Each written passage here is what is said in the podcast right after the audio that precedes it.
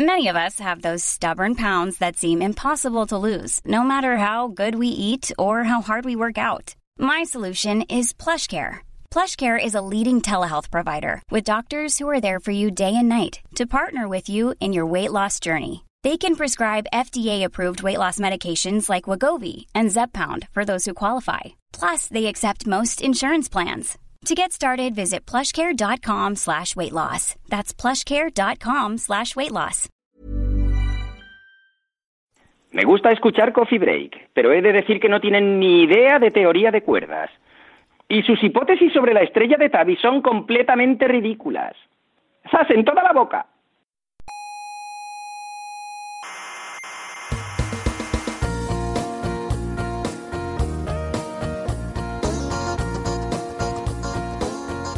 Aquí comienza Coffee Break. ¿Es inevitable que empiece? Sí, es inevitable. Vaya. La tertulia semanal de la actualidad científica. Resignación.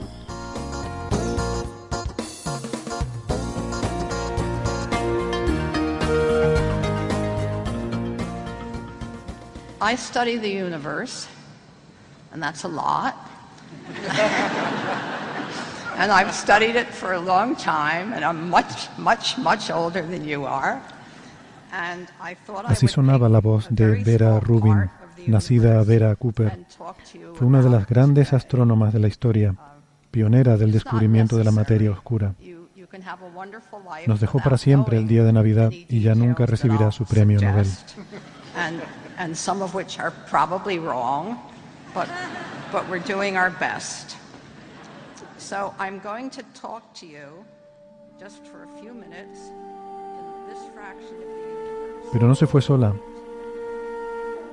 Dos días más tarde le acompañaba a Carrie Frances Fisher, la princesa de nuestros sueños de la infancia, fijada ya eternamente su imagen con la de un personaje que fue muy adelantado a su tiempo.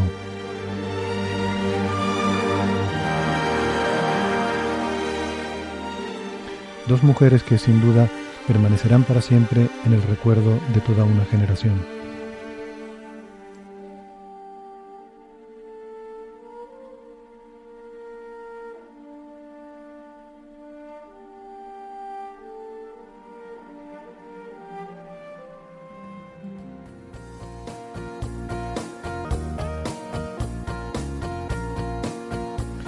Pues la verdad es que para hoy teníamos preparado un programa alegre y divertido, lo típico de estas épocas en fin de año.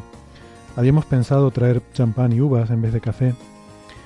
Lamentablemente la actualidad nos ha obligado a comenzar como no queríamos, con un tono un poco sombrío, algo lúgubre.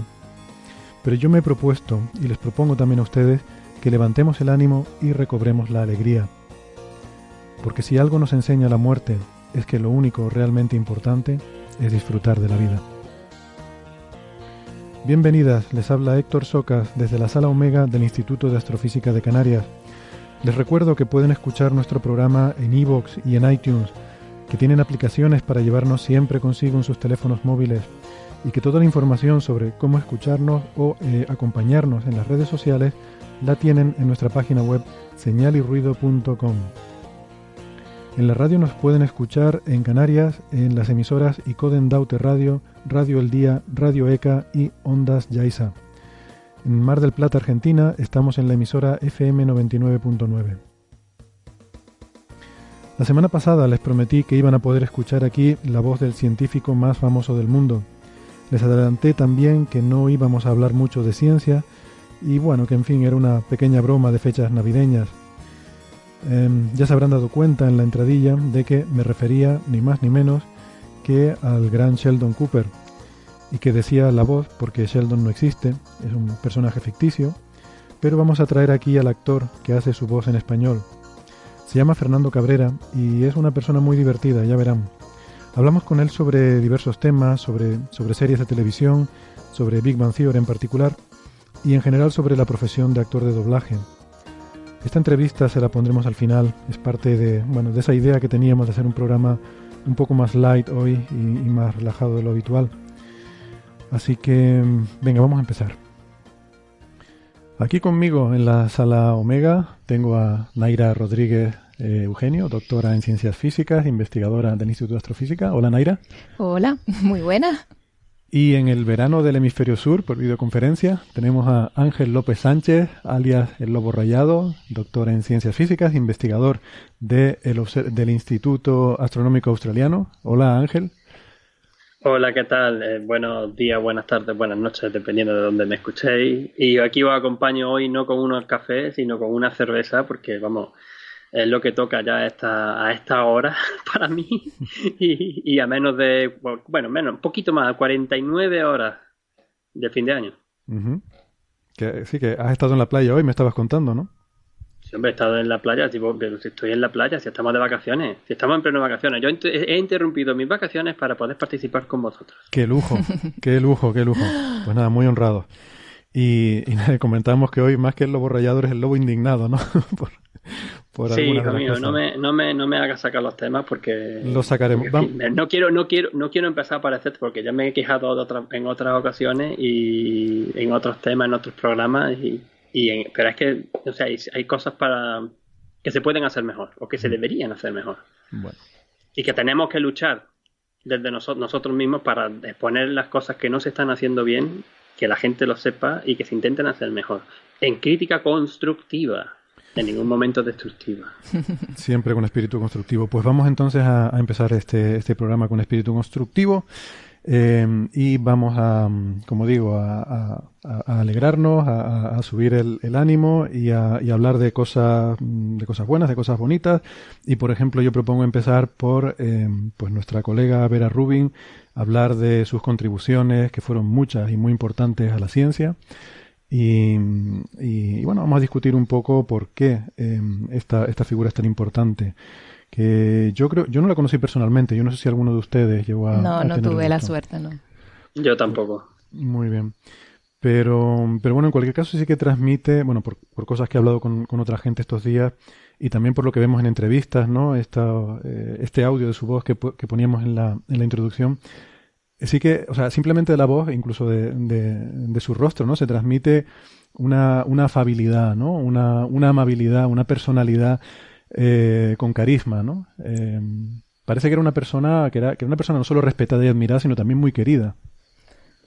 Sí, sí, bueno, eh, por eso, por muchas entrevistas que he visto, siempre intentaba transmitir esa emoción por la ciencia, esas ganas bueno, es una luchadora, está claro que, tuvo que hacer una gran lucha para conseguir poder investigar en astronomía y transmitía esa emoción hasta, hasta ya de bastante mayor, seguía emocionándose y transmitiendo la emoción. ¿no?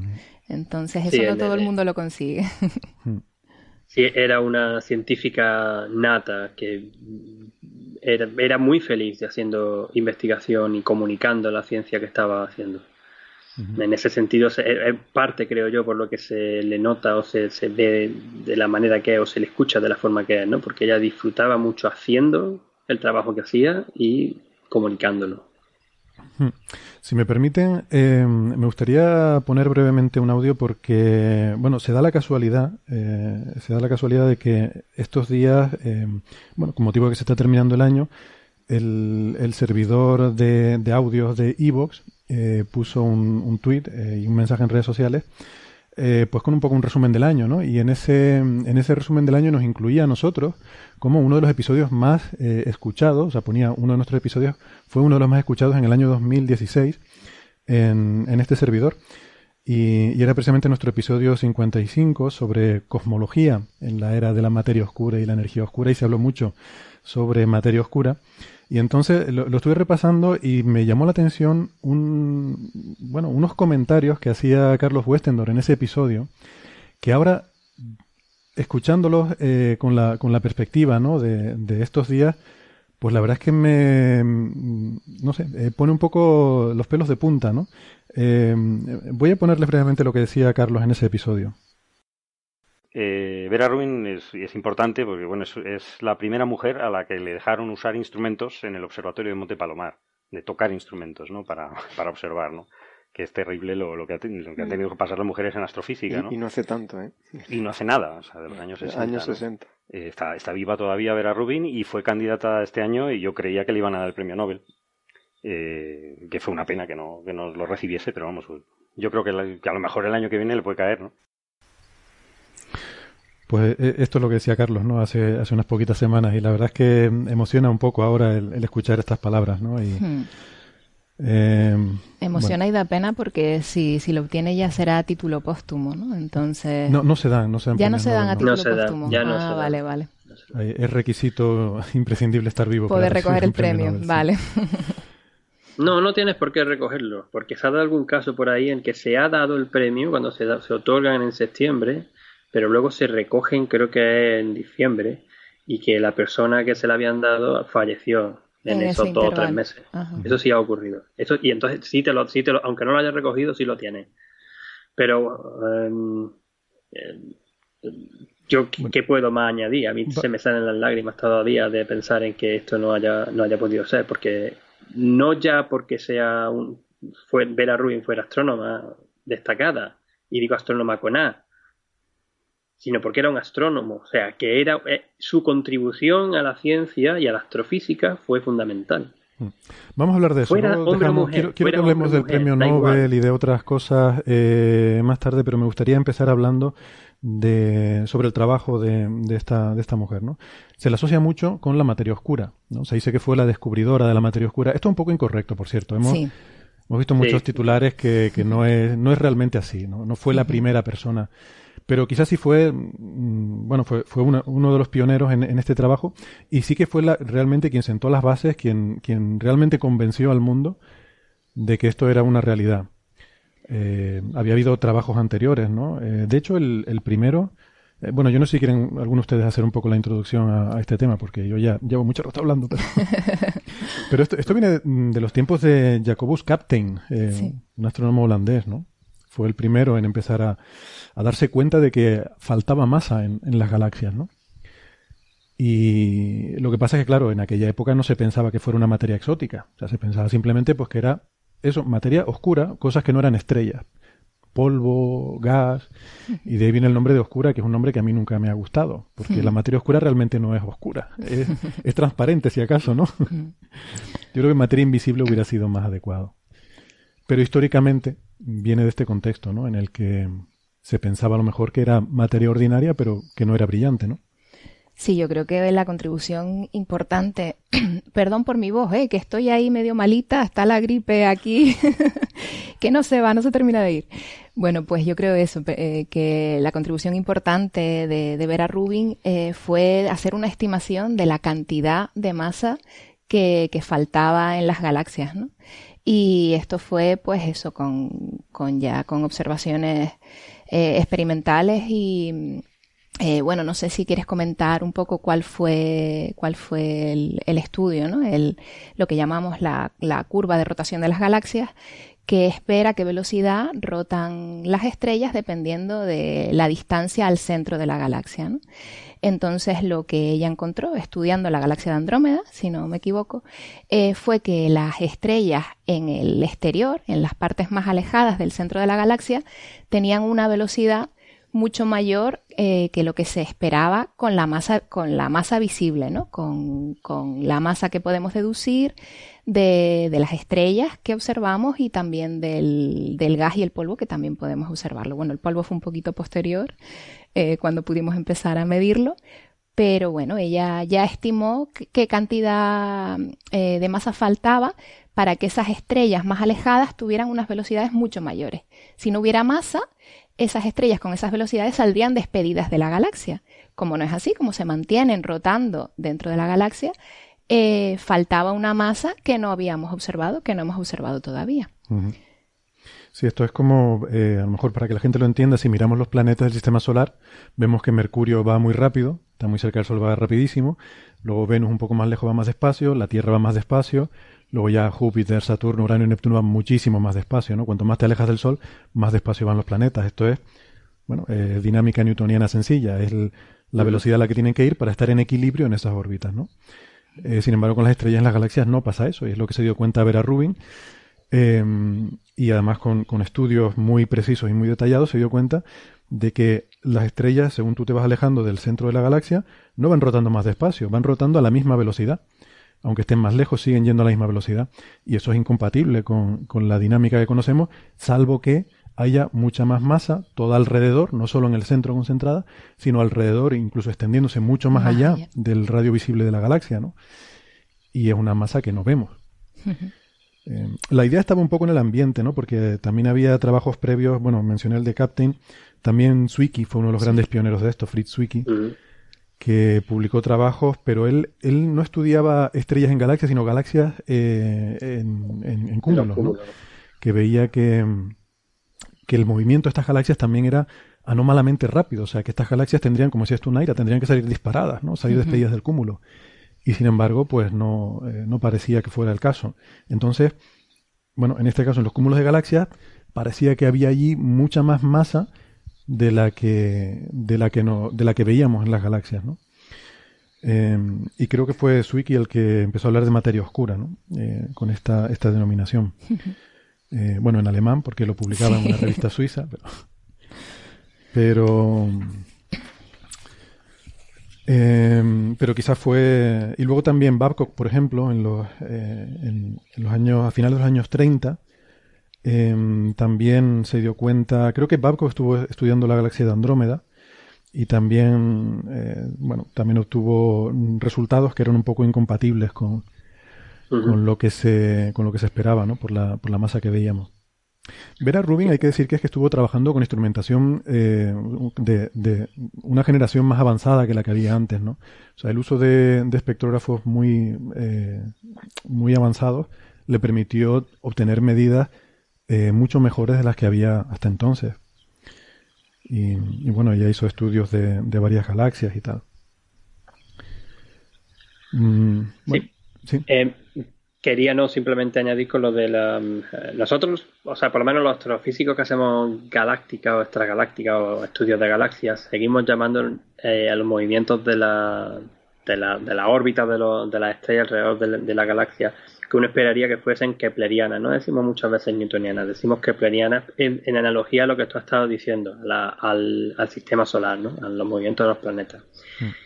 Y en verdad, también otra cosa que me gustaría enfatizar con un detallito, pero creo que creo que es importante decirlo, es que en la, esta curva, o sea, esta curva de rotación, o sea, cómo las estrellas conforme, de una galaxia, conforme más lejos del centro están, van, a qué velocidad van girando, eh, en verdad en las partes centrales se ve lo contrario de lo que uno esperaría, que las estrellas cada vez van girando más rápido, más rápido, más rápido, más rápido, hasta llegar a un punto en que ya, que puede ser principio, pues quizás solamente sea un tercio, una cuarta parte del tamaño que vemos de la galaxia, donde ya es plano, donde ya a partir de ahí, pues por ejemplo, son unos 200, 220 kilómetros por segundo, la velocidad a la que está rotando, ya se queda completamente plano. Entonces, la única forma en la que puedes, puedes explicar eso ya no es, es que la masa no solo, o sea, no es solamente que falta la masa, esa masa que estamos discutiendo, que es la materia oscura, sino que está distribuida no en el centro, sino en un halo en un halo que además se tiene de forma esférica por las características que estamos empezando a vislumbrar que parece tener la materia oscura y por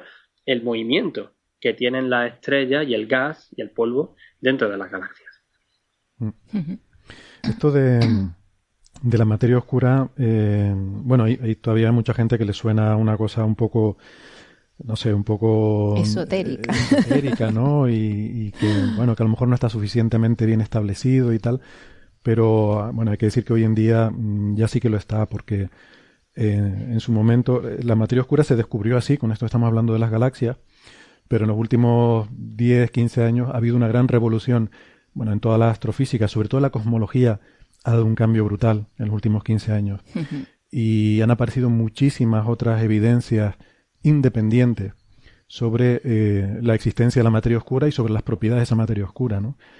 Eh, creo que hay nueve, si yo no recuerdo mal, eh, lo estoy mirando el otro día, hay nueve observaciones independientes que, que dicen que existe esta componente de materia oscura y que además nos dan el número eh, prácticamente el mismo número de cuánto es la proporción de materia ordinaria, ¿no? la materia bariónica que llamamos materia ordinaria y materia oscura, que es básicamente que casi todo es materia oscura, o sea, el 80% de, de la materia del universo es materia oscura y un 20% es materia normal, ordinaria. Em, y hay, como digo, diferentes, eh, hasta nueve pruebas diferentes.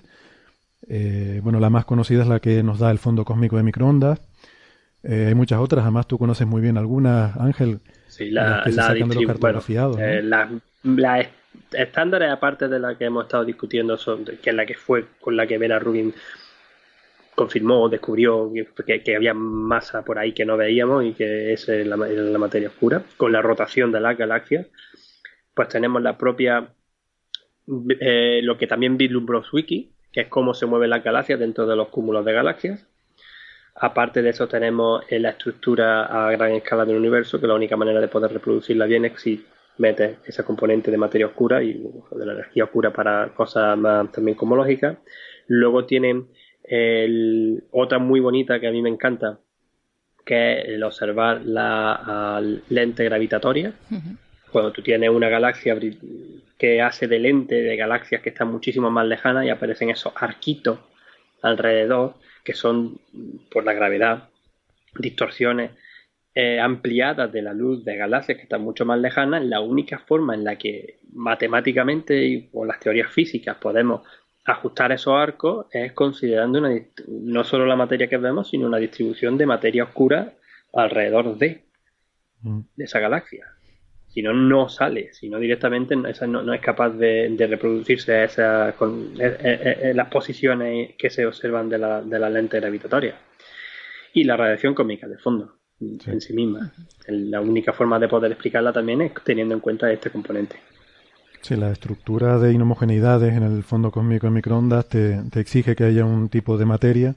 Hay, hay dos tipos de materia, una que no interactúa con la luz y otra que sí, y, y en, ese, eh, en, ese, en esa proporción de 80-20%. ¿no? Hay un argumento también muy bonito eh, que lo, lo suele eh, poner José Alberto Rubiño, que es que en, o sea, en cosmología, eh, bueno, resulta que al principio del universo tenemos una fase en la que, eh, en la que el, universo es opaco, porque tenemos eh, básicamente electrones sueltos y protones por otro lado, no se han formado los átomos todavía, hay demasiada energía, demasiada densidad de energía y todavía no se, no se han formado los átomos, y entonces los fotones, la luz, eh, no puede ir muy lejos, va siempre rebotando, eh, enseguida en cuanto encuentra un electrón rebota, ¿no? Y por scattering Thomson va rebotando uno a otro y tal esa presión de la luz impide que la materia pueda colapsar. Entonces siempre, en cuanto se produce un, pequeño grumo, un aumento de densidad, eh, no puede colapsar más porque la presión de esos fotones que están atrapados entre eh, que están atrapados entre esa sopa de electrones no les dejan, ¿no? Eh, ejercen una presión que impide que colapsen. Sin embargo, eh, la, la materia oscura sí que podría estar ya colapsando porque no interactúa con los electrones. Bueno, pues los modelos demuestran que si no hubiera materia oscura, no habría habido tiempo desde, ese, desde esa fase del universo hasta la actualidad de que se formaran las galaxias y las estrellas. No habrían podido colapsar todavía. La razón de que hayan podido colapsar es que anteriormente había empezado a colapsar la materia oscura que no, la estaba, oscura. Ujú. que no estaba afectada por esta interacción los con los fotones. Sí, sí, Entonces, pero- la pero- materia oscura comenzó a formar estructuras primero y luego ya una vez que la materia visible se desacopló de la luz, se formaron los átomos, el universo se volvió transparente, entonces la materia ordinaria comenzó a colapsar en donde ya había colapsado la en materia donde oscura estaba la materia Claro. y ya había unos atraída por esa concentración. que además esto O sea, muy interesante, todas las la- estructuras en del universo se- se simulaciones formaron- actuales de evolución Sí, perdona. El- Sino que esto se ve muy bien, en- muy bien en, la- en las simulaciones por ordenador que se tienen en la actualidad de evolución del universo, de- bueno, la estructura a gran escala o la formación misma de galaxias, ¿no? Como al principio, lo, eso, lo que aparecen primero son los grumos o las inhomogeneidades de materia oscura. Y la materia ordinaria, la bariónica, es la que sigue donde se concentran la materia oscura. Exactamente, o sea que Sí. es la materia oscura la que ha decidido cómo y dónde se forman las, las cosas eh, que vemos en el universo, ¿no? O sea, realmente es muy, es muy profundo. Bueno, siendo el 80% de toda la materia, pues también es, Es normal, sí, sí. Eh, bueno, todo esto de la, de la materia oscura, entonces, como digo, eh, hoy en día está muy, muy asentado. Lo que pasa es que nos falta, además sabemos, porque hasta hace poco se especulaba con que podían ser objetos mm, muy densos y muy compactos, ¿no? Incluso hasta mini agujeros negros. Esto ya está bastante prácticamente descartado. O sea, sabemos que tienen que ser partículas subatómicas y una componente difusa, o sea, como una nube Mm. de partículitas subatómicas, ¿no? Y bueno, pues lo que se está intentando es finalmente detectar y por lo menos caracterizar esa, esa partícula. Em, bueno, en cualquier caso, También Eh, tiene que ser fría, o sea, que no se pueden mover a velocidades muy grandes. exactamente. Bueno, sí, tiene que haber. no quiere decir que no haya caliente también, porque también. No quiere decir, bueno, la, caliente pueden ser los neutrinos. Siempre se postularon que habían sido los neutrinos. Sí. Sí, bueno, eso, eso quizás habría que también comentarlo un poco, que, que, seguramente hay muchas formas de lo que nosotros hemos englobado en materia oscura, ¿no? Mm. Que, que, sí que puede haber objetos que todavía, y sabemos que hay objetos que todavía no somos capaces de ver, como muchos, mm, pues estamos descubriendo cantidad de planetas eh, alrededor de estrellas, muchos todavía no se han descubierto. Eh, lo importante es la cantidad de masa que hay en cada uno de estos tipos de, de materia. ¿no? Entonces, eh, esa masa que todavía nos falta, parte será materia oscura, parte será materia bariónica que todavía no hemos podido observar, pero la mayor parte, ese gran porcentaje, ese 80%, pues estará compuesto por un, por un tipo de, de materia que, que, no hemos todavía caracterizado, ¿no? que no sabemos cuáles son sus propiedades todavía. Sí, porque, bueno, de hecho la cosmología, las restricciones que nos pone es que de materia no interactuante con la luz, 80%. Sí. O sea, que eso... Eh, pues todavía para lo de la gravedad de las galaxias, bueno, ahí puede jugar un poco, aunque si es materia oscura o es materia... Que no hemos podido observar aún. pero, pero tal. Y también es importante, ¿no? Porque mucha, o sea, eh, mucha de esta gente que, que, piensa, a lo mejor sin conocer mucho, que no puede existir materia oscura, hay, que decirle que, bueno, lo que estamos hablando de los neutrinos, o sea, hay una forma de materia oscura que sí existe y conocemos y la hemos detectado, que son los neutrinos. O sea, eso de que hay una forma de materia que no interactúa con nada, que pasa a través de todo, que no interactúa con la luz, que solo interactúa por, por interacción débil, no es tan exótico. O sea, conocemos una partícula que es justo eso, que es el neutrino. Pero hace, hace justamente 20, 30 años todavía los astrofísicos, los cosmólogos estaban discutiendo las características que podían tener la materia oscura y estaban estos dos grandes modelos, la materia oscura caliente, la materia oscura fría, la hot dark matter o la cold dark matter. La materia oscura caliente era básicamente son partículas que se movían a velocidades muy altas relativistas, por eso se puso caliente y la fría pues a velocidades mucho mucho más pequeñas no relativistas pero producían estructuras a gran escala que eran muy distintas. La, estructura a gran escala del universo era muy distinta si se consideraba una o si se, consideraba la otra. Y era curioso porque, claro, se estaban todavía peleando porque ni siquiera ninguna de las dos llegaba a coincidir bastante con lo que se estaba empezando a observar, porque era por aquella época en la que ya se empezaba a ver un poquito, no, no mucho. Que por cierto, en esto Vera Rubin también fue, pionera, porque su trabajo de máster, eh, que, fue la primera demostración de que las galaxias no se agrupan de forma homogénea, o sea, no están distribuidas de forma homogénea en el universo, sino que se agrupan en una especie de filamentos que es lo que va a dar lugar a la estructura a gran escala. Oye, ahora me gustaría, que hablaremos más de eso, dentro de un momentito, sí. Vale, bueno, perdón, es que estoy lo, que quiero lo que quiero decir es que eh, parecía que se ajustaban mejor a lo de modelos de materia oscura fría.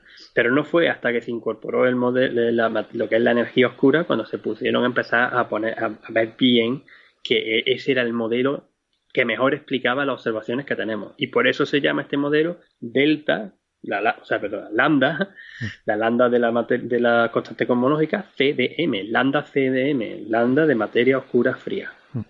Es el modelo oficial actualmente, el modelo oficialista de, de, lo que es el universo, ¿no?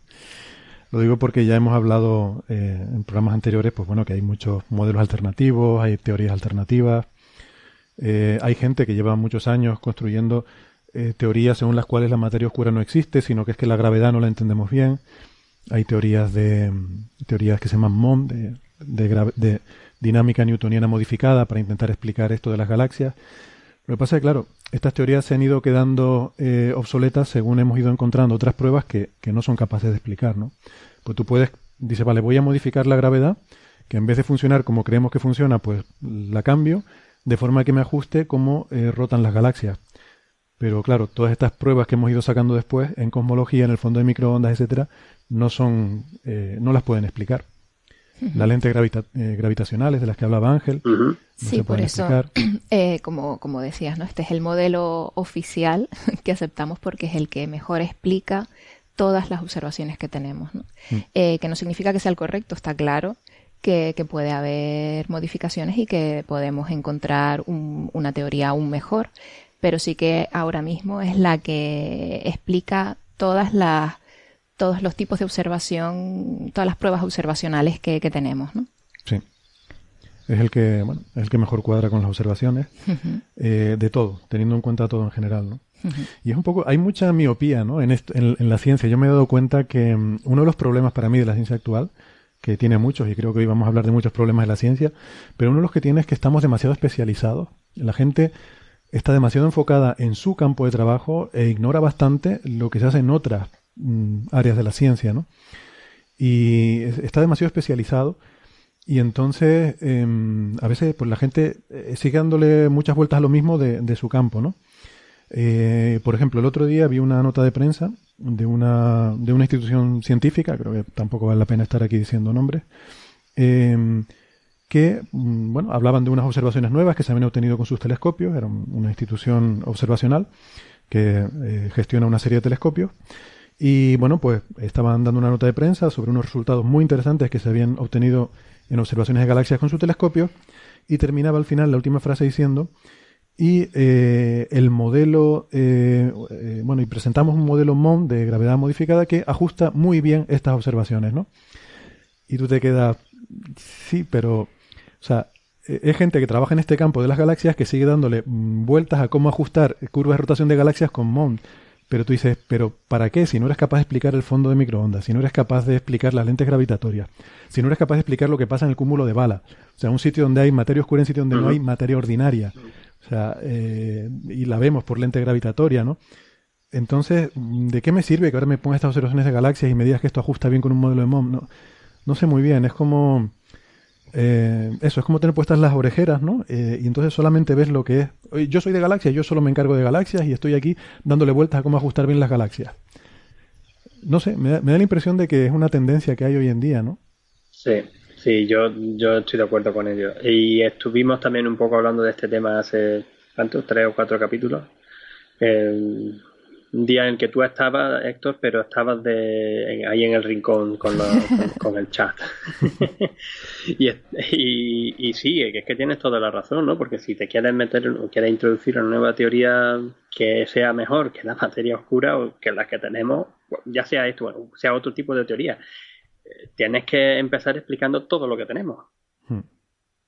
Y que además sea sin introducir más parámetros o más cosas que no tenemos, no sabemos porque, porque sí, o sacarse de la manga porque sí. No sé si me soy capaz de explicar. Sí, pero vamos, lo primero será que, que expliques las observaciones, ¿no? Es que ya si, si partimos de que no de que no eres capaz de explicar todas las observaciones que hay, pues, pues oye, está muy bien, pero bueno, una palmadita y otra cosa, ¿no? Em, no, no, sé si sí, No, no, básicamente sí. Además me sorprendió, creo que estamos hablando del mismo, me sorprendió el titular porque ya se introducía, eh, o sea, como el titular destacaba la teoría Mond eh, o unas nuevas observaciones que, que, pueden explicarse con la teoría Mond o algo así, ¿no? Entonces, eh, pues bueno, vale, sí, también las podemos explicar con materia oscura, ¿no? Es Entonces, como si yo cojo ahora unas observaciones y digo, y esto se puede explicar con un modelo en que la Tierra es plana. Bueno, pues sí, pues a lo mejor puedo decir, pero es que tenemos otras muchas pruebas de que la Tierra no es plana. Entonces, ¿de qué me sirve que con ese modelo ajustes esto? Claro, hombre, hay una pequeña diferencia porque la teoría Mond no la podemos descartar del todo todavía. Eh, es verdad que no explica otras evidencias observacionales, eh, pero algunas sí, entonces no es un modelo completo para explicar las, las observaciones que tenemos, eso seguro. Pero creo que no está descartado como teoría porque eh, para descartarlo creo que tendrías que encontrar eh, algún punto en el que mm, dé una, una Dios mío, ¿cómo se dice? o sea, que dé una predicción errónea, ¿no? Creo, para poder descartarla. Entonces, por eso supongo que sigue habiendo estudios eh, que siguen profundizando en esta teoría como opción a la materia oscura. Eh, pero es verdad que, por ejemplo, el titular no me parece correcto porque es verdad que lo que encuentran puede ser compatible con MOND o puede ser compatible con materia oscura. Entonces, no solo comentes MOND, ¿no? Entonces, bueno, pues ahí sí que me parece un poco... Pero es que no sé si fallas eso, si fallas en, el cúmulo de bala, donde hay sitios que no hay materia ordinaria. Ah, y, Otra cosa es que tú digas, que es lo que yo creo que se está diciendo, si bueno, puede que funcione, o sea, puede que esté presente a escalas de las galaxias, pero luego a escalas más grandes, entonces sí hay materia oscura. Y para la cosmología sí hay materia oscura. Entonces, es como que tienes que tener materia oscura para el universo a gran escala, para el cúmulo de bala, para todo eso, pero ya cuando llegas a las galaxias ya no. Entonces ya quitamos la materia oscura y... Eso es lo que yo decía de introducir más parámetros cuando uno, uno general que explica todo lo demás. A, eso iba. Bueno, eh, en cualquier caso, mmm, me gustaría que nos centráramos entonces de nuevo en ver a Rubin, ¿no? Porque nos hemos sí, por favor. Eh, ido un poco. pero, pero sí, sí me gustaría decir, ya que estamos hablando de teorías alternativas y tal, que oye, que está, está genial, ¿eh? Y aquí hemos estado hablando de teorías alternativas de, de todo, de gravedad entrópica, de cosmología VLS, y, está muy bien que la gente haga otras teorías, ¿no? Que, y que hay muchísima gente haciendo teorías alternativas. O sea, que no, que no se piense la gente que es que los científicos somos todos aquí unos oficialistas y estamos... No, no, la gente está intentando eh, encontrar otras teorías que funcionen, pero hasta ahora las que Con un paréntesis, porque así en verdad es como avanzamos en ciencia. Exactamente, exactamente. Pero porque las oficiales son, porque son las que funcionan y por eso son las oficiales, ¿no?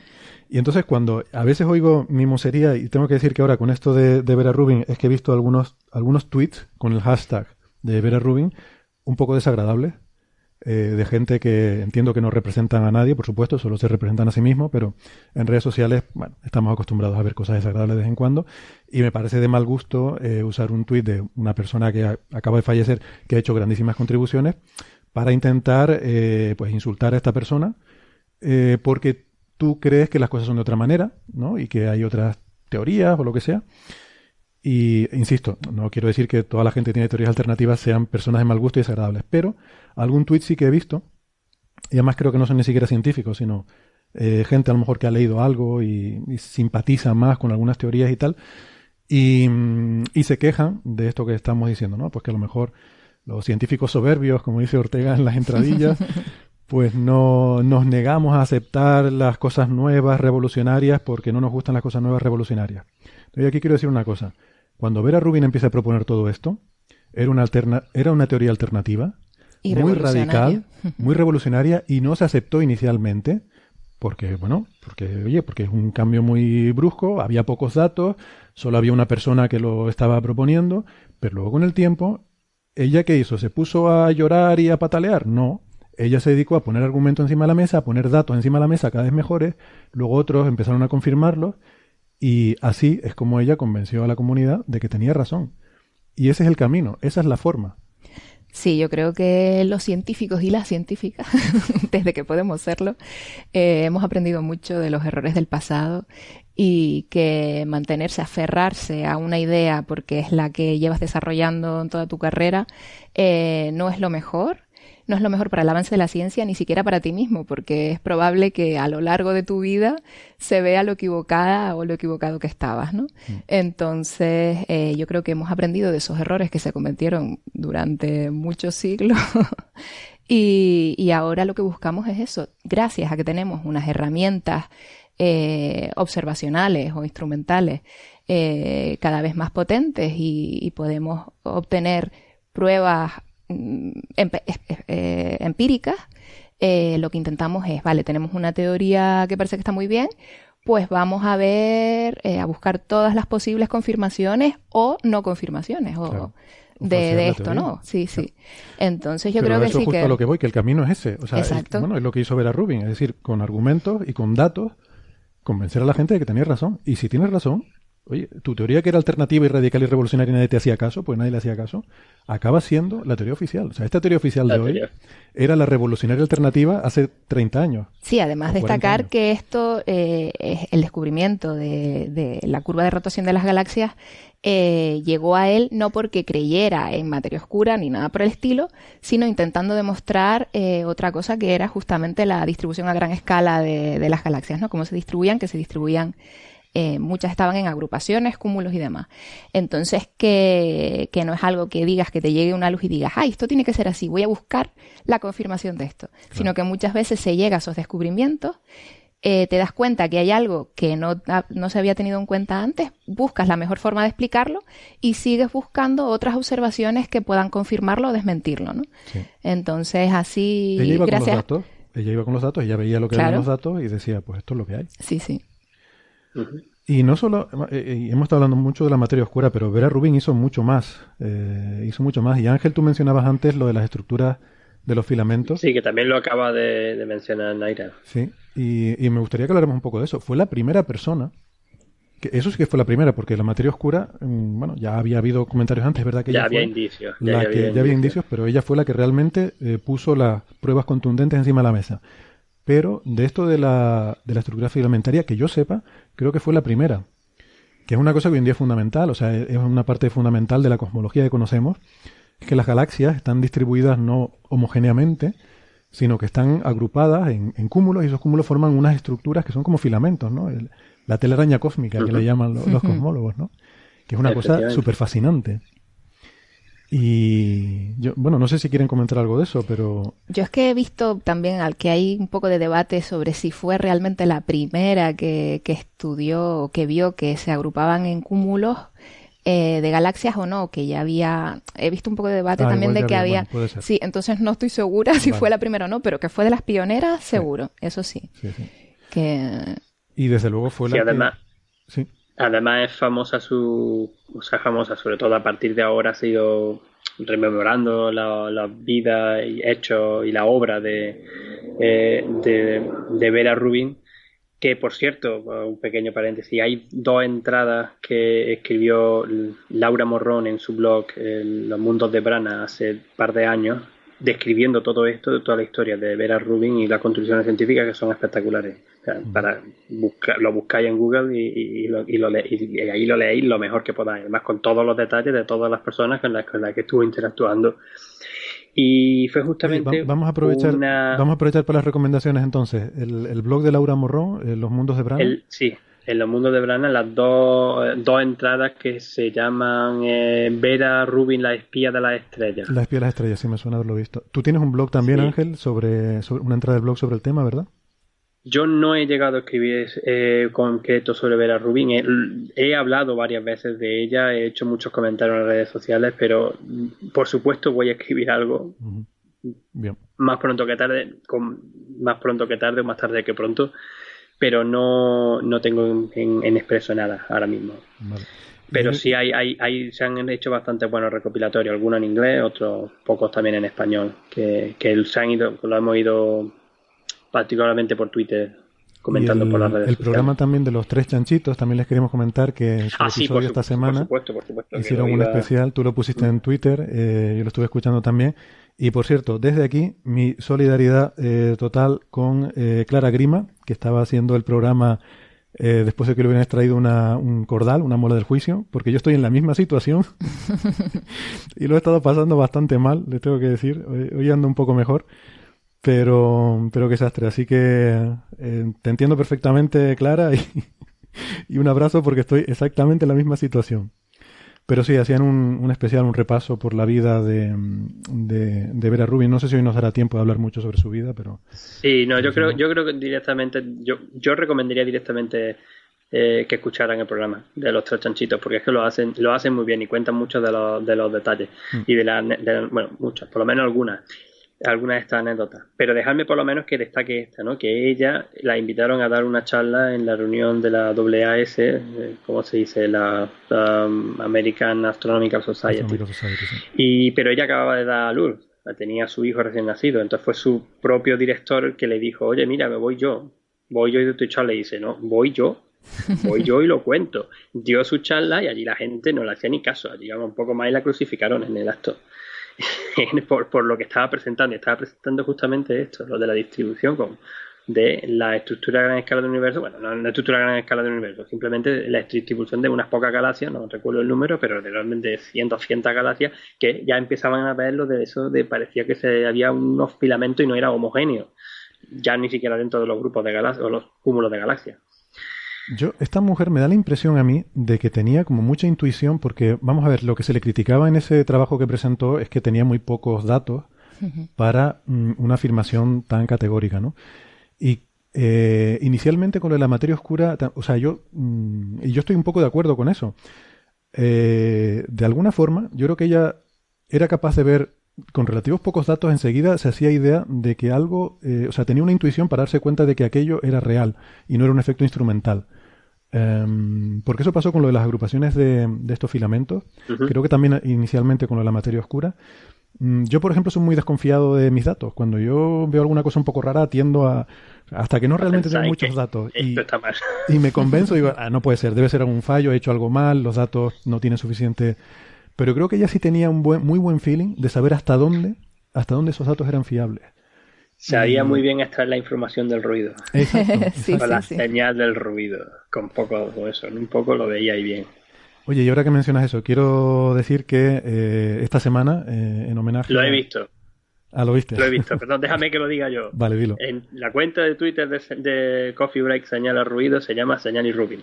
Efectivamente. Esta semana eh, nos hemos cambiado el nombre y somos Coffee Break, Señal y Rubin. Ah, Ya está en Twitter, en Facebook, es que un cambio de nombre tienen que aprobarlo. Entonces se ha enviado y lo está revisando Facebook y espero que en los próximos días nos autorizarán a cambiar el nombre y durante esta semana somos Coffee Break, Señal y Rubin. Em, bueno, entonces, esto es, es muy importante también. Fue un trabajo para mí muy pionero y muy revolucionario. O sea, solamente por esto de, de las agrupaciones de, de las galaxias en estructuras filamentarias ya sería una astrónoma súper famosa. Y, pero es que he hecho más cosas. Eh, Lo del efecto Rubin-Ford, este, no sé si, si lo conocen. Es un efecto curiosísimo, que de hecho probablemente hoy en día se piensa que probablemente es erróneo, es un sesgo de, de los datos. Pero, pero es una cosa que todavía no está explicada hoy en día, eh, 40 años más tarde. Y eh, resulta que es un efecto que se dio cuenta ella con su, con su colaborador eh, Ford, eh, ¿cómo es? Ken, Ken Ford. Ken Ford. Ken Ken Ford. Ford. Ken Ford. Y se dieron cuenta en una muestra de galaxias espirales, de un, un tipo de galaxias espirales, que al, al mirar su, eh, su distribución de velocidades, pues que no es homogénea, eh, no es isótropa según el principio cosmológico, sino que tiene un dipolo, o sea, como que hay una dirección de movimiento mm, preferencial con respecto al fondo de microondas, ¿no? Eh, en este tipo de galaxias. Y esto, bueno, durante años, en los años 80, eh, hubo artículos, eh, creo que hubo dos o tres artículos en Nature, intentando entender por qué se producía este efecto.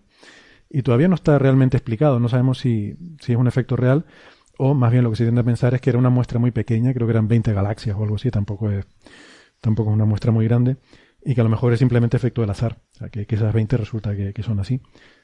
Supongo que hoy en día, con los catálogos profundos y todo que hay, esto se podría comprobar fácilmente. Si es eh, un efecto eh, existente, ¿no? Cosmológico a gran escala. Pero bueno, el tema ha quedado ahí un poco descartado.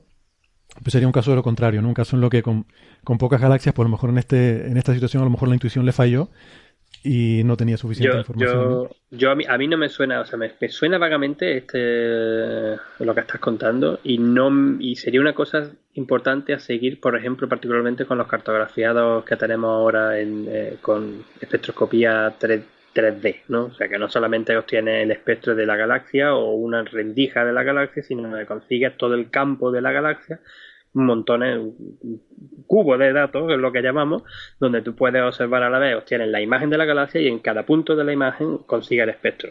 Y, y con esos datos sería muy fácilmente poder hacer ese estudio, porque tenemos, estamos empezando a tener pues del orden de 10.000 entre los tres grandes cartografiados que existen en la actualidad, Califa, Gamma, perdón, Califa, que se hace en España o que se terminó en España, eh, aquí Sami y bueno, otro día si queréis os cuento lo de estos tipos de cartografiados. Pero juntándolos todos en manga, el estadounidense, los tres, sobre unas 10.000 galaxias, sería fácil hacerlo. Y no me suena que nadie lo esté haciendo. Sí, perdona, eh, perdona un segundo que te interrumpa. Es que me están diciendo algo por línea interna, pero no, no acabo de enterarme bien, ¿sí? ¿Sí, compañeros? Pon, pon música, pon música. A ver, ¿se puede saber qué pasa ahora? ¿Qué, qué, qué- qué informativo ni que nada? Que aquí no tenemos informativo. ¿Qué- Bueno, vale, bueno. Lo que, tú, lo que digas, vale, yo lo digo. ¿Ya está? Venga, vaya, quita la música. Pues, pues ¿cómo que no hay música? Mira, mañana no vuelvas, ¿eh? No, no, no, no, me da igual. Mañana no vuelvas, ¿está claro? Venga ya, abre el micro. Sí, me comunican nuestros compañeros por línea interna que hay una noticia de última hora y vamos a dar paso a los compañeros de los servicios informativos. Yo no sabía que teníamos servicios informativos en esta emisora, pero se ve que sí. Así que damos paso a nuestros compañeros en los estudios centrales. Adelante, compañeros, con esa última hora. Interrumpimos Coffee Break para darles una noticia de última hora. Más de un centenar de personas se han concentrado en las inmediaciones del Instituto de Astrofísica de Canarias manifestando su repulsa a la ciencia. El motivo, no haberle dado el Premio Nobel de Física a Vera Rubin, corresponsal en el IAC, Roberto Muñoz. Cientos de personas con pancartas expresan su odio al empirismo y a la ciencia en general por no haberle dado el Nobel a la recientemente fallecida Vera Rubin. Ajá. Ya lo escucháis, detrás de un empirista Sí. se esconde un machista. Sí. Si os parece, vamos a conversar con una señora que está aquí. Perfecto. Señora, estamos en directo en los micrófonos de Coffee Break. Sí, pues aprovecho esta plataforma Sí. para decir que la ciencia es producto del heteropatriarcado. Ajá. ¿Por qué dicen el universo y no la universa? Claro. En cambio, las cosas malas, como la entropía, son femeninas. Desde aquí propongo, Dígame. digamos universa Ajá. y digamos entropío. Digamos universa, digamos entropío. Digamos universa, digamos entropío. Ya lo escucháis, compañeros. Digamos universa, digamos entropío. Digamos entropío. Y finalizamos ya este avance informativo escuchando las palabras del presidente del Club de Fans de Cuarto Milenio, Lorenzo Aguado. Que no le hayan dado el premio Nobel a Vera Rubin demuestra otra vez más la soberbia de los científicos, que no aceptan que nadie les cuestione los paradigmas, que hay mucho interés creado, que Vera Rubin descubrió que la materia oscura son extraterrestres y por eso la silencian, que lo dijo el Iker Jiménez el otro día. Y nada más tendrán más información en sucesivos avances informativos. Gracias compañeros de la redacción por esta última hora. Les mantendremos informados de eh, eh, acontecimientos que se vayan sucediendo. Y sobre todo, gracias como siempre a nuestro amigo Juan Carlos Ortega por esto, estos audios tan divertidos que, que nos graba abnegada y generosamente con su, su particular sentido del humor. Estos científicos soberbios. Las teorías alternativas, bueno. Pues nada, ya les hemos dicho que queríamos haber hecho un programa un poquillo divertido, nos hemos propuesto hacerlo y, y con este con este sentido del humor pues queremos queremos transmitir eso.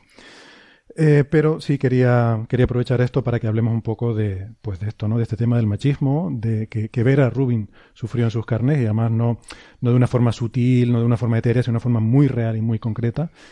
Eh, y creo que podemos ahora abordar un poco ese tema. Entonces, pues bueno, no sé si, si quieren hacer comentarios. En primer lugar, el premio Nobel, ¿no? Hay todo este debate. ¿Se le debería haber dado el premio Nobel eh, o no se le Sin ninguna dado? duda, sin ninguna duda y hace tiempo. Sin ninguna duda hace tiempo, ¿no? Naira. Y como he dicho, y como he dicho antes, no porque ella fuese mujer, sino por lo que descubrió. Sí, sí, sí, sí, yo pienso lo mismo y, y bueno, no es el primer caso también, ¿no? También tenemos, em, Dios mío, el caso de, del, del Pulsar, ¿no? De Ah, sí, de Jocelyn Jocelyn Bell, De, Jocelyn Bell. de- de Jocelyn Bell. Sí, entonces desgraciadamente caso es un poco raro porque se le dio al a supervisor. su ¿no? director de A su tesis. director. A ser los directores de Sí, tesis, sí, sí. cuando ella había hecho absolutamente todo y Todo descubrió todo y, e hizo el artículo, todo. Sí, sí. Sí. Que como mucho podía ser, a- a- podría haber sido un premio compartido, ¿no? Lo lógico que se ha compartido. Claro, claro, claro. una cosa de una tesis doctoral, por ejemplo, a, a Gerard Hoft, este físico holandés que, que tuvimos una entrevista con él en nuestro programa, se le dio el premio Nobel a él compartido con su director de tesis, Sí, sí, sí. que yo creo que es lo razonable, ¿no? Sí, yo creo que hubiera sido lo lógico en los dos casos. Eh, bueno, en el caso eh, de Vera Rubin no sé si hubiera tenido que ser compartido o no. Ya a esos detalles no, no llego, ¿no? Pero está claro que sí, que a estas dos mujeres creo que se ha hecho un gran error en no haberles dado el premio Nobel. ¿no? Hombre, si fuera por la materia oscura, quizás un premio compartido con Suiki hubiera, Sí. hubiera quedado bien. O sea, pero lo mismo, Suiki, Suiki también había muerto ya hace tiempo. Ah, bueno, claro, sí, efectivamente. Sí. No puede ser, sí. Sí, es verdad. Eh, bueno, yo creo que... quiero decir una... Bueno, sí, Sí. perdón. entonces tú crees que sí que se le debería Sí. dar. Yo también estoy totalmente de acuerdo. Eh, lo que pasa es que quiero hacer una matización con esto y es que cuando, cuando se critica un, un premio, eh, o sea, hay un poco de... Que, que yo quiero evitar esto, ¿no? Hay un poco de falta de respeto al, al que ha recibido ese premio, ¿no? Entonces yo no... O sea, no quisiera decir que los que han recibido el premio este año no lo merecen. O sea, esta No, cosa de las supuesto. transiciones de fase topológica y tal. Eh, no, no quiero insinuar que no lo merezcan. Estamos hablando de que, bueno, de que Sí, que, que el, el, descubrimiento que, que, se ha realizado es digno de, de un premio Nobel, que no tiene por qué haber sido exactamente en, en esta en, en, esta ocasión, sino que se le podría haber concedido anteriormente. Sí, sí. Efectivamente, Naira, lo que tú estás diciendo es que no tenía que haber sido esta vez, o podría haber sido hace ya, ¿cuánto? ¿10, 15 años? ¿En los últimos 10, 15 años? Mínimo. Sí, sí, es que tenemos eso, tenemos nueve pruebas observacionales diferentes de que la materia oscura eh, muy probablemente existe, o sea, o existen diferentes tipos de materia oscura, ¿no? Entonces, yo creo que sí, que en alguno de estos pruebas observacionales que se hizo muy evidente se podía, se podía haberle dado. ¿no? Yo confieso que no tengo suficiente criterio para eh, decidir entre este y lo de las transiciones de fase. Eh, si me preguntas a mí, yo se lo doy a ver a Rubin claramente, ¿no? Pero también es cierto que yo el trabajo de Vera Rubin lo puedo juzgar bien, lo, entiendo bien, lo puedo valorar bien, mientras que el otro me pilla muy de lejos y, no tengo ese conocimiento, ¿no? Entonces igual sería un poco injusto con eso. Pero estoy de acuerdo con ustedes, ¿no? O sea, ha habido tiempo de sobra para, para haberle dado ese reconocimiento y porque ya esto está muy bien establecido desde hace más de 10 años. Eh, no sé, por ahí hay quien se argumenta, ¿no? Por poner un poco encima de la mesa el debate, que como no se ha detectado todavía la partícula de la materia oscura, como no ha salido el CERN eh, con... Pero yo ahí creo que es un poco filosófico. O sea, por ejemplo, se dice el bosón de Higgs, se le dio el premio Nobel a Higgs cuando el CERN lo detectó en el LHC. Eh, y yo digo, bien, pero al fin y al cabo el LHC no detecta el bosón de Higgs, detecta fotones, ¿vale? Que son producidos por unas colisiones y un exceso de fotones se interpreta como una partícula con esa energía que según el modelo estándar es el bosón de Higgs. O sea que estamos muy seguros de que es el bosón de Higgs, pero nadie le ha sacado una foto al bosón de Higgs, ¿vale? Eh, o sea, es una evidencia empírica muy fuerte de que eso es el bosón de Higgs. Bueno, pues de la misma forma, yo creo que hay una evidencia empírica igual de fuerte de que la materia oscura existe. Exacto. Y bueno, si nos ponemos puristas, el LHC tampoco detecta fotones, detecta electrones en el detector, ¿no? O sea, en la cámara. Y tú de ahí interpreta ¿no? que eso es el bosón de Higgs. Em, bueno, que yo creo que es darle, o sea, yo creo que uno parte de una idea de partida, se le debe dar o no se le debe dar, y luego lo justifica en base a que eh, para mí hay evidencia de sobra como para decir que es una, un resultado observacionalmente demostrado o empíricamente demostrado.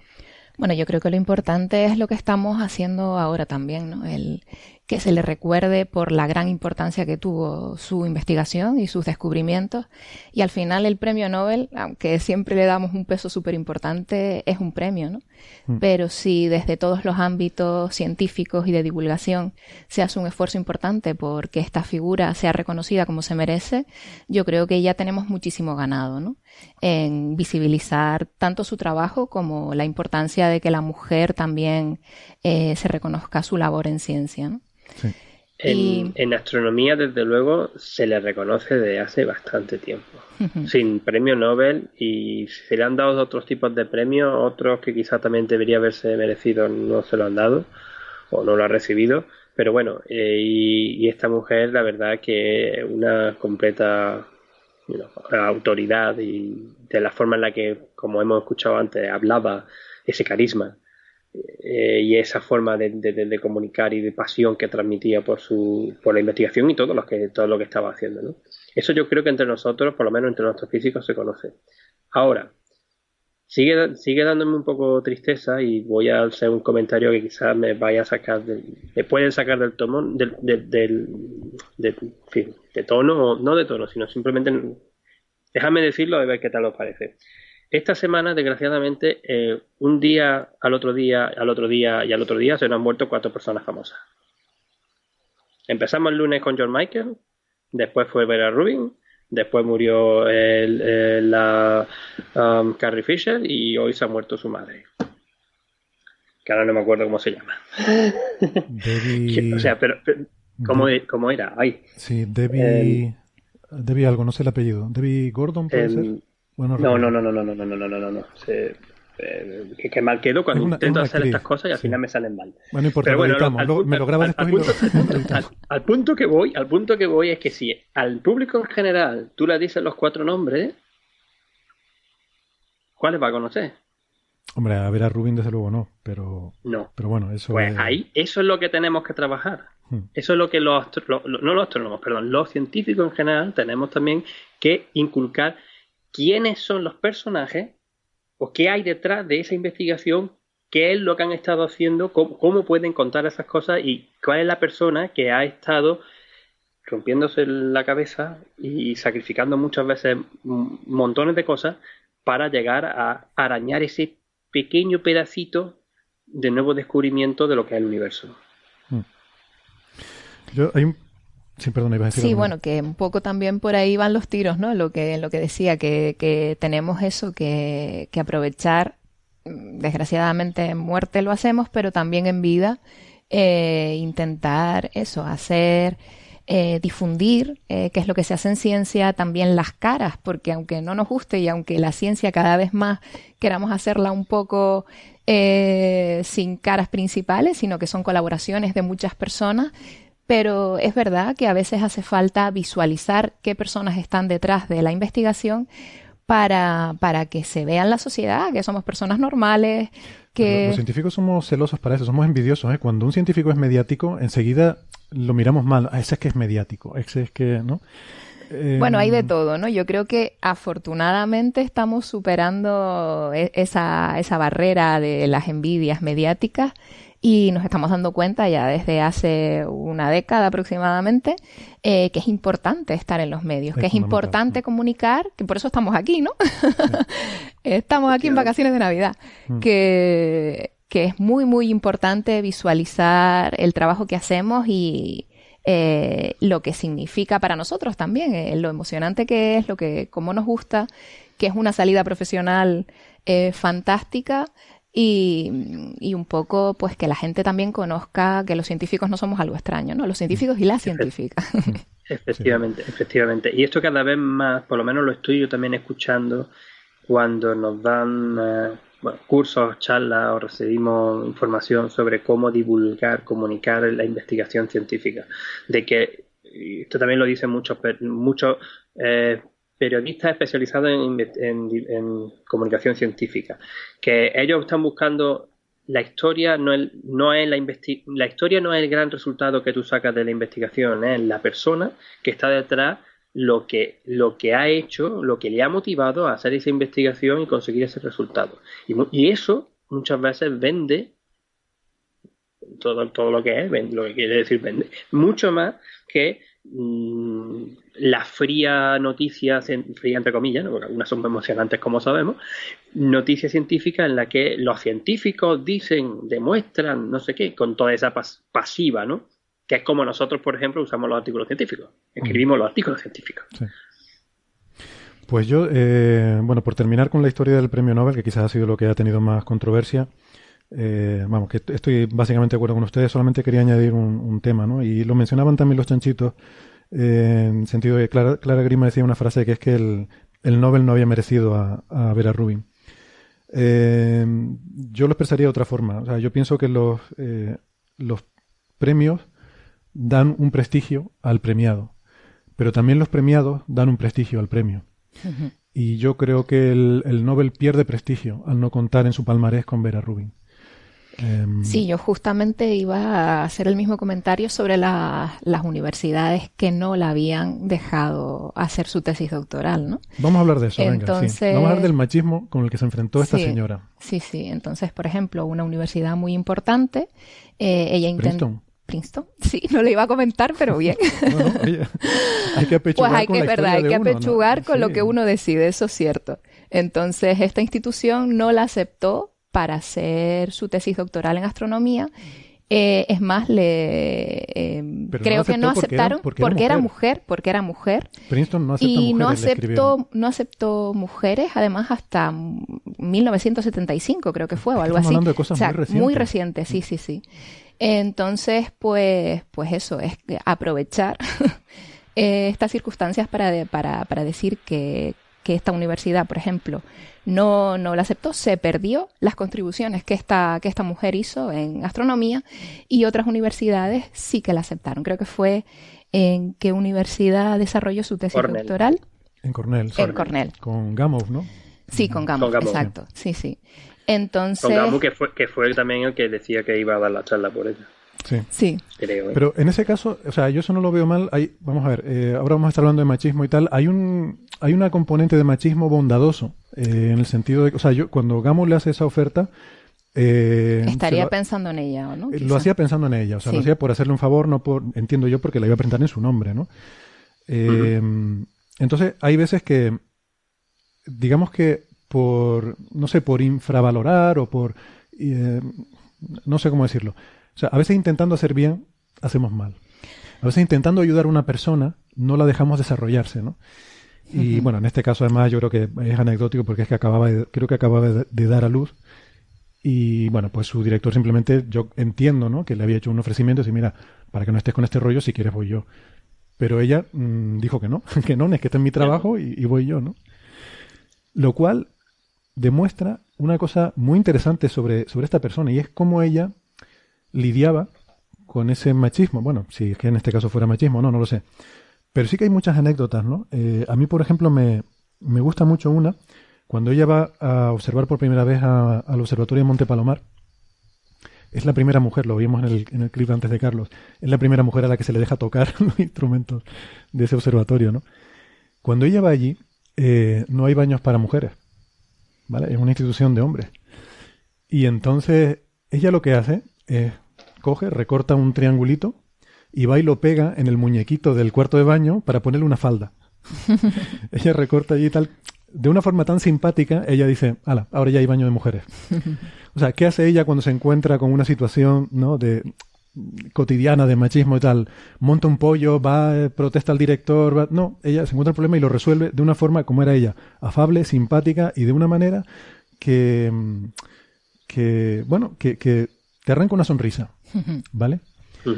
Y yo creo que esa era la actitud de ella en general ante la vida, ¿no? Por lo poco que he podido eh, ver de su carácter y de su... O sea, me parece una forma de ser activista feminista de una forma que eh, te dan ganas de subirte al carro. Constructiva. Eh, constructiva, inclusiva. ¿no? Constructiva, Te, te suma. sí. O sea, tú dices, yo, yo voy detrás. Tú lidera que yo me, me sumo a eso. O sea, más que subirte al carro, no, de, de bajarte y empujar también, ¿no? O sea, es una de esas personas que te, te animan a sumarte. Eh, y bueno, creo que en Y general luchar- es su y a forma de luchar ser, por lo porque que también, quiere. También Y en la que investigación, eh, creo que también era una persona que fomentaba el que la gente trabajara con ella, ¿no? Eh, no sé, tenía esa forma bondadosa de, de plantear las cosas, ¿no? Hombre, yo creo que siempre que, que hay que hacer un cambio de paradigma, eh, está claro que hay momentos en los que hay que hacer una lucha un poco más feroz porque te encuentras eh, unas barreras mm, que no puedes superar de otra manera, pero es cierto que, que si quieres ir construyendo poco a poco un cambio, es mucho más fácil hacerlo eh, de forma que la gente no se sienta o sea, que la gente que puede tener una visión diferente eh, no se sienta mm, machacado o- agredido.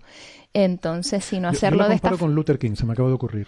Ajá. O sea, bueno, salvando mucho las distancias porque evidentemente es un problema eh, diferente, ¿no? O sea, Sí. realmente lo de la esclavitud era una barbaridad y la segregación racial es una, es una cosa eh, atroz.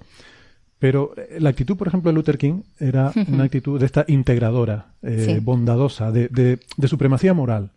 ¿no? De decir, aquí el bueno soy yo. Entonces, inmediatamente te, la empatía hace que quieras subirte al, al carro que lidera Sí, esa persona, ¿no? Y que las barreras caigan más fácilmente o que no se agranden más las barreras que, pueda, que puedan existir, ¿no? Sí, de, de alguna forma haces ver que las barreras son absurdas, ¿no? Hmm. Y pones y visualizas el problema, que eso es muy importante, que el, el- mientras no sea visible, entonces ese cartelito es súper visual.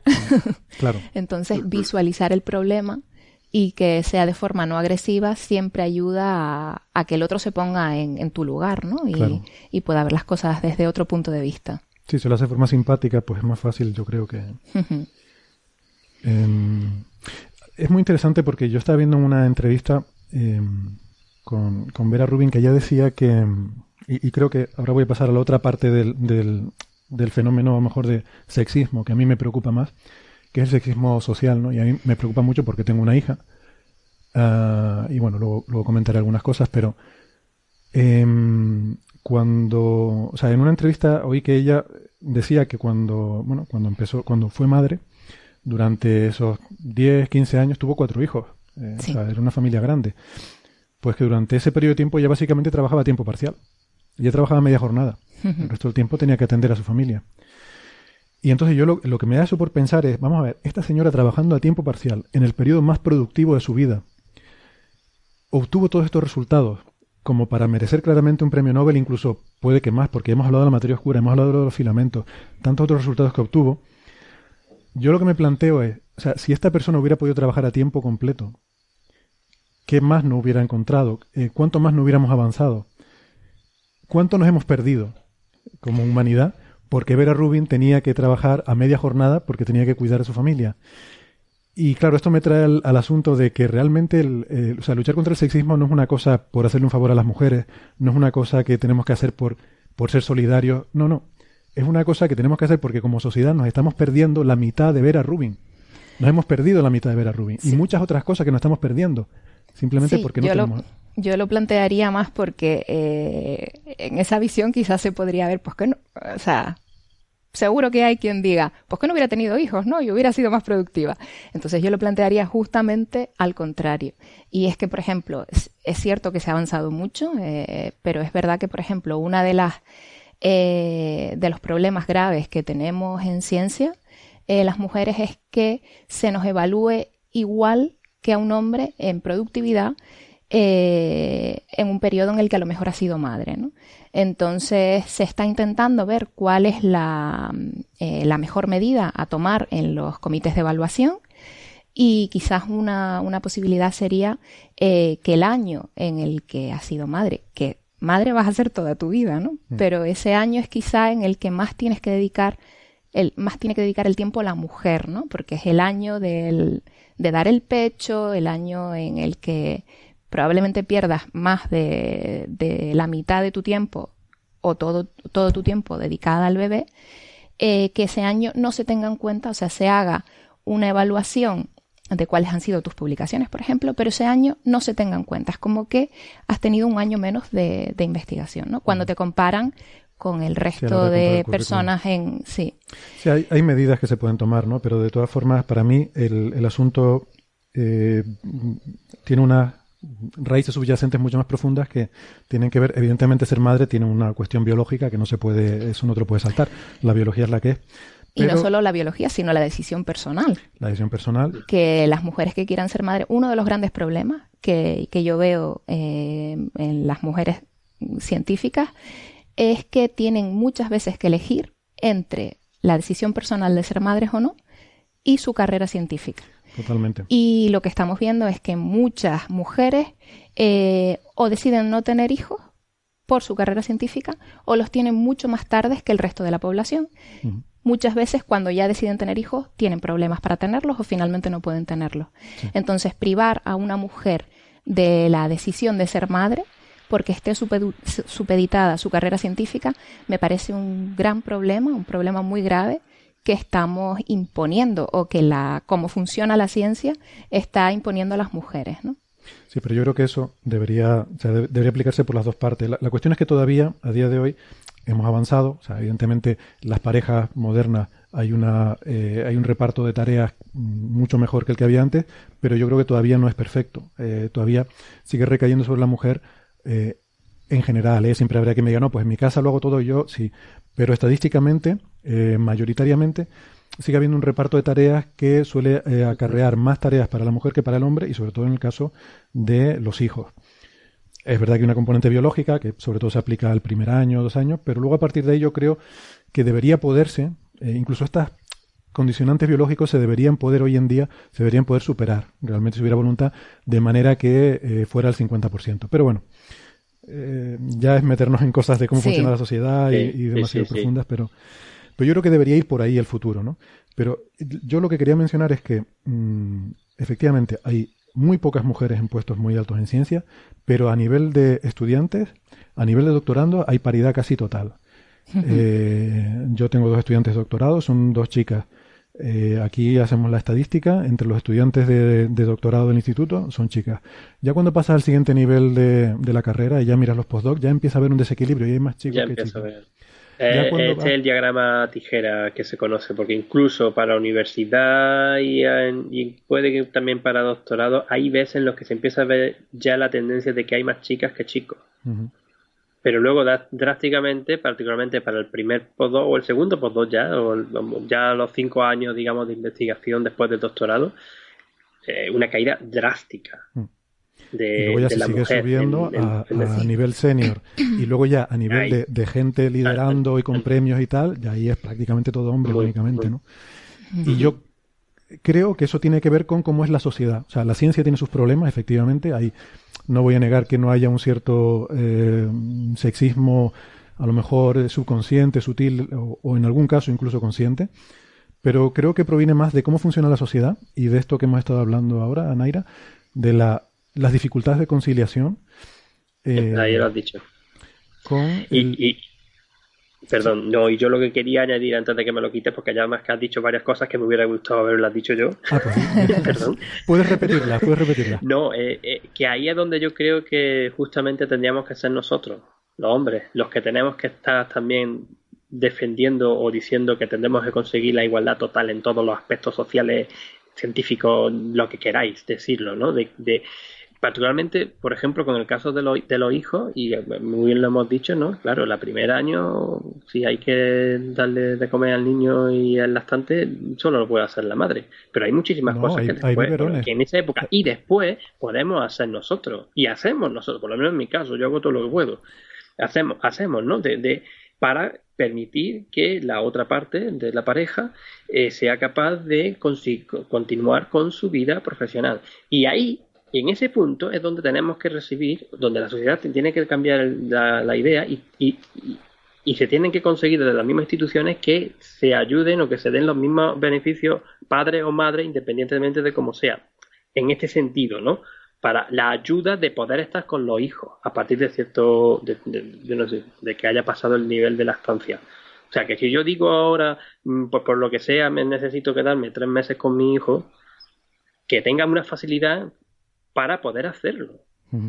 Sí, justamente es eso, la parte social es importante, y, pero la parte legal también es muy importante porque creo que con el periodo de paternidad eh, es bajísimo. O sea, eh, tendrían tanto el de maternidad debería aumentar y como el de paternidad también. ¿no? Eh, creo que estamos muy, muy, muy lejos de lo que sería lo ideal para, para un desarrollo bueno de, de los bebés. ¿no? Está claro que meter a un bebé eh, al cuarto mes a la guardería Mm, lleva consigo una serie de problemas que... No, pero bueno, pero, pero insisto, o sea, mientras sea igualitaria la forma en la que se gestionan las cosas, yo, yo voy más al tema de la sociedad porque es lo que podemos cambiar nosotros, ¿no? O sea, yo no espero que, mm, que, nuestros líderes políticos cambien nada. Hombre, está claro que si la sociedad cambia, también hay una presión muy importante para que cambie la ley, eso, eso, está claro.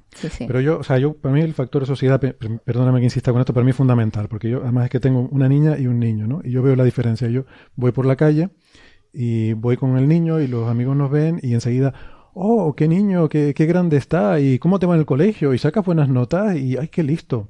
Pero yo voy con la niña y el comentario siempre es, qué niña más guapa. Pero qué guapa es. Uy, y ese vestidito, qué bonito. ¿Dónde te lo...? Yo, y, todo esto es bien intencionado, o sea, la gente que te dice eso te lo dice con la mejor intención, pero yo me he dado cuenta de que es algo sistemático, ¿no? Entonces, bueno, tampoco es cuestión aquí de ser más papistas que el Papa, ni de ponernos en plan, pero es que yo creo que ahí es donde empieza. Yo creo que ahí es donde empieza. Sí, yo creo una de las cosas que se ha puesto eh, sobre la mesa y que es muy importante es visualizar a la mujer en ciencia, ¿no? Se ha dicho muchas veces que, que es eso, que el que las chicas, las niñas vean que hay muchas mujeres dedicadas a carreras científico-tecnológicas que, que claramente lo pueden hacer, lo pueden desarrollar a la perfección, igual que cualquier otro ser humano, eh, es muy importante y hacerlo algo común, que, que, no es algo extraño, que no es algo de muy pocos casos, sino exacto, que somos el 50% y que lo ideal es que, que ese 50% y que se va a luchar porque en los puestos más altos siga habiendo una representación mayor de mujeres, ¿no? Y se está, se está luchando ya. Sabemos que, por ejemplo, aquí en el IAC tenemos un plan para buscar esas medidas efectivas que puedan hacer que, las mujeres tengan más facilidad de acceso a, a las postdocs y a contratos eh, ya más estables, ¿no? Que lo que hay en la actualidad. Muy, de acuerdo con lo que dice y precisamente por eso los personajes modelos que aparecen para que las niñas eh, puedan reconocerse en ella, en esa, en esas científicas, investigadoras que están a, nivel mundial desarrollando grandes, grandes trabajos, por eso se tienen que reconocer mm. más todavía y se tiene que dar mucha visibilidad social en total para que se para que se vean y, y, ahí lo uno de nuevo con que algo por ejemplo que da mucha visibilidad es que te den un, que un premio Nobel a una mujer. Solamente se han dado dos premios Nobel de física a mujeres de todas formas, bueno, el premio Nobel. Bueno, sí, por este- visibilidad, efectivamente. volviendo, al problema, y este año a ninguna mujer. Que por cierto, que, que una compañera por Twitter lo hizo el comentario: este año no se ha dado ninguna, a ninguna mujer el premio Nobel. De todas las categorías que hay, ninguna mujer, todos hombres. Y poco más y se la comen.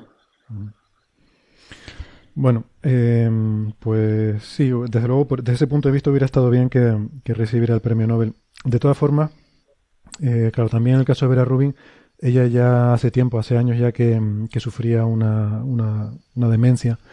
Eh, o sea que realmente, aunque murió el otro día, pero, pero realmente se había ido ya hace mucho tiempo, ¿no? Eh, o sea que tampoco, que le hubieran dado el premio Nobel a ella tampoco le hubiera eh, ella no hubiera recibido ese reconocimiento, por así decirlo, no, no hubiera sido conocida. Pero, la hubiera, pero hubiese sido más conocida a nivel popular. Hubiese sido más conocida, pero yo me quiero quedar con el hecho de que ella sí recibió un reconocimiento en vida, que es más importante que el premio Nobel, que es el respeto y el cariño de todo el mundo, porque era una persona, como digo, muy querida y muy entrañable. Yo no la conocía personalmente, pero había oído hablar mucho de ella, ¿no?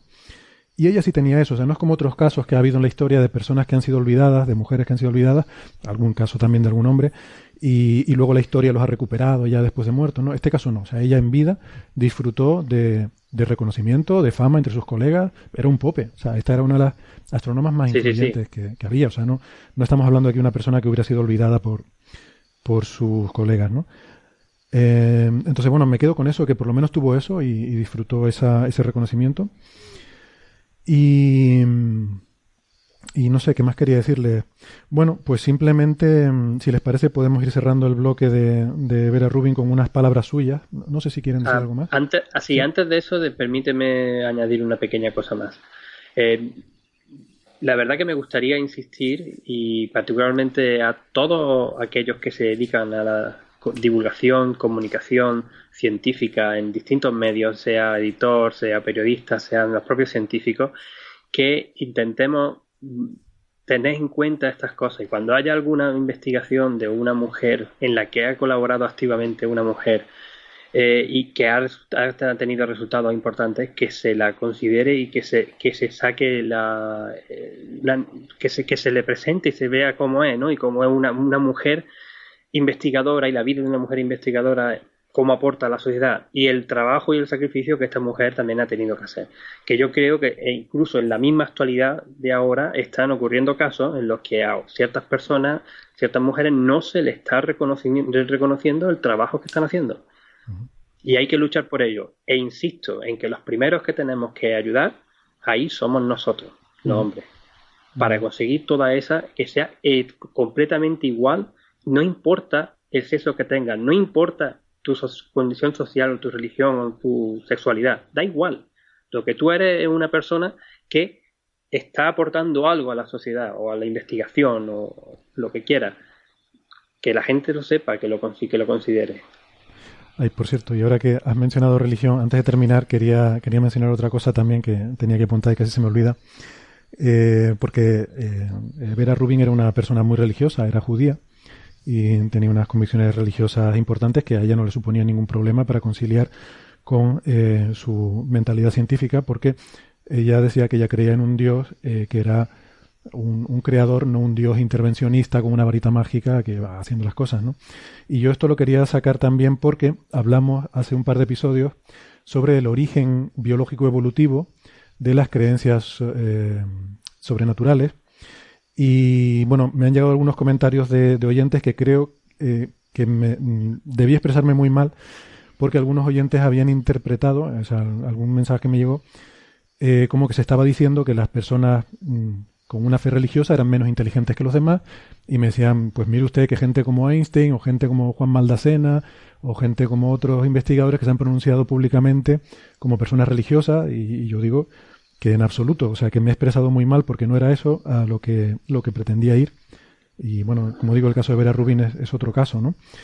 Eh, yo pienso que no hay ningún conflicto entre ser una persona racional y ser una persona eh, de mentalidad científica y tener una fe religiosa siempre que sea mm, de este tipo de religión, o sea, eh, el Dios como un organizador de leyes, como un creador universal.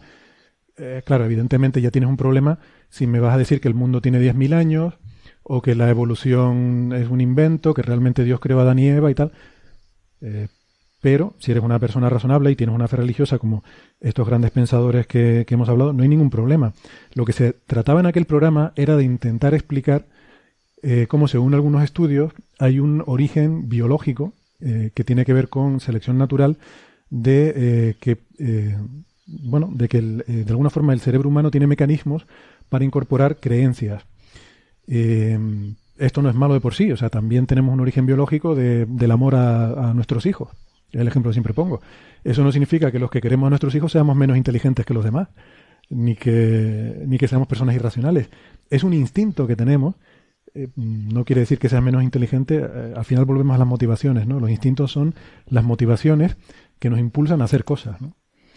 Yo eh, simplemente quería aclarar eso. Me gustaría también hacer un, comentario, aunque todavía no está, espero que salga la semana que viene, pero una entrevista que realizamos a un científico que estuvo aquí de visita el año pasado, a Sebi Macé, eh, que ya he tenido la suerte de verla antes de que salga publicada. Eh, pues justamente él también es una persona muy creyente y, la entrevista da un poco esa visión de que en, en esa visión de Dios como la que acabas de comentar, no es incompatible a, la ciencia, ¿no? No es incompatible. Y que además una frase que me gustó mucho es que, voy a hacer un spoiler, que en la belleza del universo él veía a ese creador, ¿no? En, en la belleza de lo que encontramos en el universo. Yo no soy creyente, pero es eso, que no, no tiene por qué ser incompatible, está en dos ámbitos totalmente diferentes y mientras no se niegue desde la visión religiosa, eh, pues lo que vamos encontrando con la ciencia, pues no tiene por qué ser incompatible. Mm. El problema que veo en las religiones es que se intenten imponer o que intenten ir contra las libertades de otras personas. Ahí sí que es donde creo que hay un gran problema social, pero no tienen por qué ser las religiones incompatibles con las libertades de cada uno y con lo que cada uno quiera pensar y creer. Muy bien, pues ya nos, nos dejan ir ese adelanto de esa exclusiva. Estaremos pendientes de esa entrevista, seguro que es muy interesante. Y, ahora ya sí, eh, para ir terminando, em, vamos entonces a, dejarles con esas palabras de Vera Rubin. Les voy a dejar con, con, su frase tal cual la pronunciaba ella en un discurso a unos jóvenes estudiantes en la universidad, en el College of Arts and Science de la American University. Y en ese discurso ella pronunciaba estas palabras eh, que, bueno, viene a decir, la verdad es que no me lo he apuntado, lo voy a decir un poco de memoria, pero venía a decir algo así como que si realmente crees eh, que sientes la necesidad de hacer algo y crees que vale la pena hacerlo, eh, aunque no sea astronomía, decía ella, aunque no sea astronomía, no dejes que nadie, y mucho menos nosotros los viejos, te intente disuadir eh, o te intente explicar por qué no es una buena idea que lo hagas, sino tienes que ir adelante y, hacerlo si es en lo que crees. Así que con estas palabras ya les dejamos para terminar este bloque sobre Vera Rubin. If you really have something you want to do, and it surely doesn't have to be astronomy, and you really think that it's worth doing, you should go ahead and do it. Uh, you should not let, especially older people, try and try and describe the many reasons why you should not be doing it. Bueno, y ahora ya vamos eh, con la última parte del programa porque hoy, hoy va de Coopers. Hemos estado hablando de Vera Cooper y ahora vamos a hablar de Sheldon Cooper. Yo no sé si ustedes siguen la serie Big Bang Theory. Hombre, claro. Está ahora en su décima temporada y se, rumorea que puede ser la última, ¿no? Hay por ahí algunos rumores sobre algunos comentarios de algunos actores que esta podría ser la última temporada, pero mm, no, no hemos conseguido confirmar eso. Em, hay mucha gente pendiente ahí de un hilo con si va a haber o no va a haber una, una decimoprimera temporada de, de Big Bang Theory. Entonces, la verdad que es una serie muy friki y está muy bien asesorada científicamente. Yo quiero decirle a nuestros oyentes que todas las cosas que salen, desde las ecuaciones que ven escritas en una pizarra, eh, un póster que vean en una, en una habitación, son, son muy, eh, o sea, son sacadas de cosas que realmente tienen un significado científico, ¿no? A mí lo único que no me gusta de la serie es que nos presenta a las científicas y los científicos como súper hiper friki. Sí, y que no es la realidad, ¿eh? Aunque estemos aquí hablando de estos temas. No, no conocemos De fricadas también No es- hablamos no de cosas la- normales, ¿eh? No es, la, re- no es la realidad, pero hay, hay cada uno por ahí suelto que sí son así. Sí, hay, que, hay casos muy bien representados, eso es cierto. A mí la, la crítica que más le puedo poner, y a mí me encanta la serie, os podría contar un montón de historias, por ejemplo, cuando la descubrí que estaba yo observando en radiointerferómetro y me tiré 10 horas seguidas viendo para acá extractos y cosas por internet. Bueno, eh, me encanta y me río mucho con ello, pero hay una cosa que me llama mucho la atención, aparte de lo del friquismo, y es que qué casualidad, cómo pueden ser esta gente, estos científicos que llevan 10 años trabajando todos en el mismo sitio. Cierto, cierto. Estados Unidos antes, ahora ya tampoco. A mí me gusta una frase que vi por ahí en algún sitio que decía, tienes a, eh, tienes a dos doctores en físicas trabajando en un departamento de universidad, etcétera, etcétera, que tienen que compartir piso y una camarera del Cheesecake Factory, sin embargo, puede pagarse su propio apartamento. Eso da una idea también de cómo son las cosas. Bueno, pues nada, eso, que, que hemos tenido una conversación muy, muy curiosa, muy bonita y creo que está bien para terminar este programa de fin de año con Fernando Cabrera, que es el actor de doblaje que hace la voz de Sheldon Cooper, ¿no? Entonces aprovechamos para hacerles esa pequeña broma la semana pasada de que íbamos a tener la voz del científico más famoso del mundo en este, en este programa. Así que eh, la verdad que este hombre es impresionante. Si miran su currículum, la cantidad de, doblajes que ha hecho de, de personajes en, en protagonistas, incluso en, en, películas, y sobre todo a mí me impresiona mucho, eh, bueno, luego lo comentaremos en la entrevista, cómo es capaz de adaptar su voz a los diferentes personajes. Eh, porque no es el típico actor de doblaje que siempre usa la misma voz, siempre habla de la misma forma, sino que él se va adaptando al personaje, ¿no? Así que, bueno, con eso, con esta entrevista les vamos a dejar. Y nosotros nos despedimos ya hasta el año que viene. Así que nada, gracias Ángel, Naira. Nada, muchas gracias Héctor por invitarnos y a nuestras oyentes y oyentes, ellos y ellas. Aquí hicimos ella, el femenino genérico. ah, pues y muy bien, pues bien.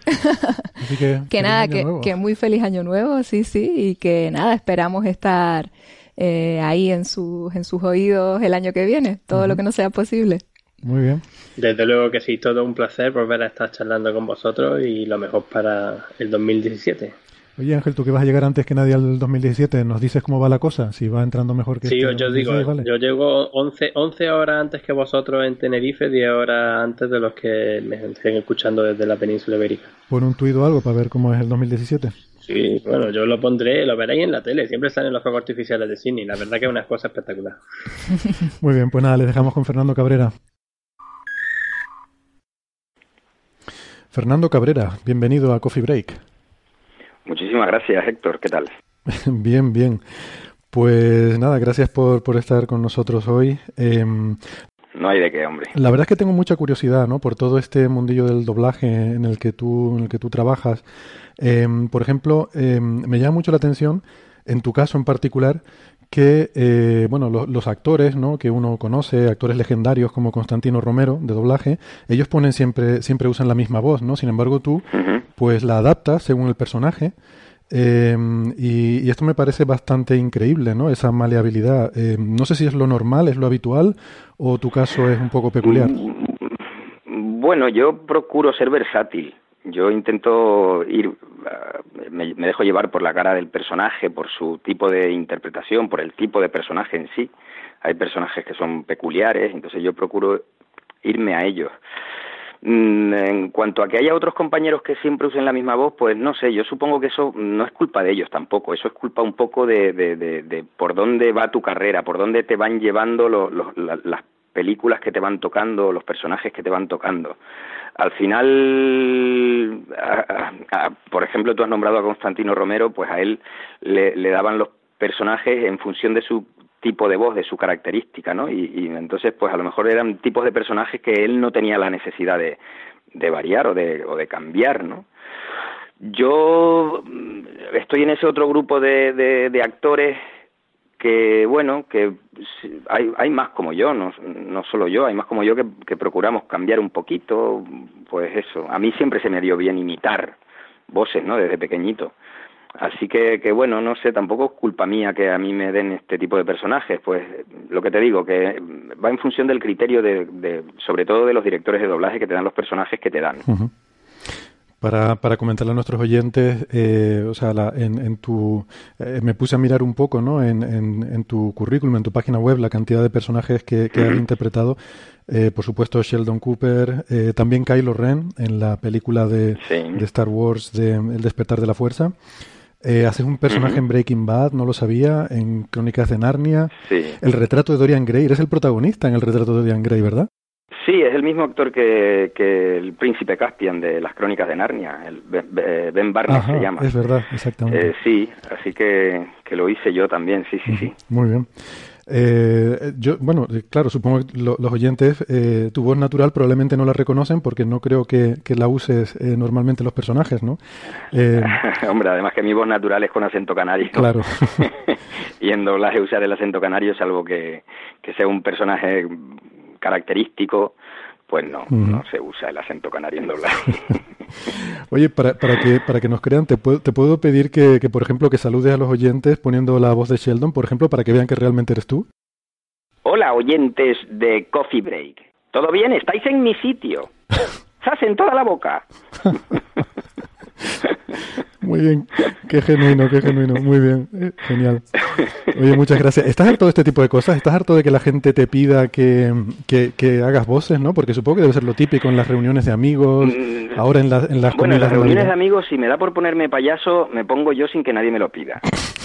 Eh, si me da por, por, ponerme ahí en plan eh, ingenioso, pues, pues me pongo yo sin que nadie me lo pida. Pero mm, si estoy a lo mejor en otro momento anímico o lo que sea y a alguien le da por pedírmelo, me, me da como vergüenza, ¿sabes? Uh -huh. De hecho, me ha, me ha pasado con mi hijo, el mayor, ahora tiene 15 años, pero cuando tenía 12, 11, 12 años y, y menos, mmm, pues a lo mejor en su clase le decía a sus amigos que, que mira, mi padre es el que le pone la voz a Sheldon o el que le pone la voz a Chris Griffin o no sé qué. Y entonces alguna tarde venía con algún amigo del colegio a casa y decía, venga papá, hazle lo de la voz de Chris Griffin. Y me negaba, me negaba, porque no, no, es como que está fuera de contexto, como que no. Eh, aparte de que en muchas ocasiones ocurre, nos ocurre a, a, a, la mayoría de los actores de doblaje que hacer la voz de un personaje determinado sin tenerle delante, sin estarlo doblando en la pantalla te cuesta porque no, nuestro trabajo es dejarnos llevar por él. Y si no lo tienes delante pues no tienes por quién dejarte llevar. Entonces no te, cuesta hacer el, el eh, que la voz te salga igual o, o que los, los, modos, las maneras de hablar te salgan igual. Claro, porque yo, no sé yo si lo veo explico. a veces en los reportajes que están también gesticulando, también están, eh, además de estar simplemente haciendo la voz, también, eh, pues eso, están interpretando un poco, ¿no? Para, supongo que para intentar claro, meterte sí, sí, en, vamos, en, el papel. Poco, ¿no? ¿no? Interpretando del todo, somos actores de doblaje. Eh, sí, sí, se gesticula mucho, nos aprovechamos de, de, de que estamos en una sala oscura y, y que nadie nos ve para, sí, sí, gesticulamos muchísimo. Uh -huh. ¿Qué, ¿Qué personaje te ha resultado más difícil de interpretar? Difícil de interpretar, difícil, uf, ha habido unos cuantos. Lo que pasa es que en muchas ocasiones nosotros hacemos mm, todos los días trabajos y cosas y muchas de esas cosas no llegan a tener un éxito total como para que todo el mundo sepa de quién estoy hablando, ¿no? Eh, pero de esos trabajos, que ahora mismo ni yo me acuerdo, sí, sí recuerdo algún trabajo difícil. Lo que pasa es que no te podría decir el título ni, ni cómo se llamaba el personaje. Uh -huh. De los que son conocidos, mmm, Sheldon indudablemente, sobre todo al principio, ya son 10 temporadas, 10 años doblándolo y con el paso del tiempo me he ido haciendo con él eh, un poco, ¿no? Al principio fue muy, muy complicado, sobre todo porque yo también tenía muchísima menos experiencia que ahora. Yo ahora mismo llevo 18 años trabajando, por lo tanto cuando empecé con Sheldon llevaba 8.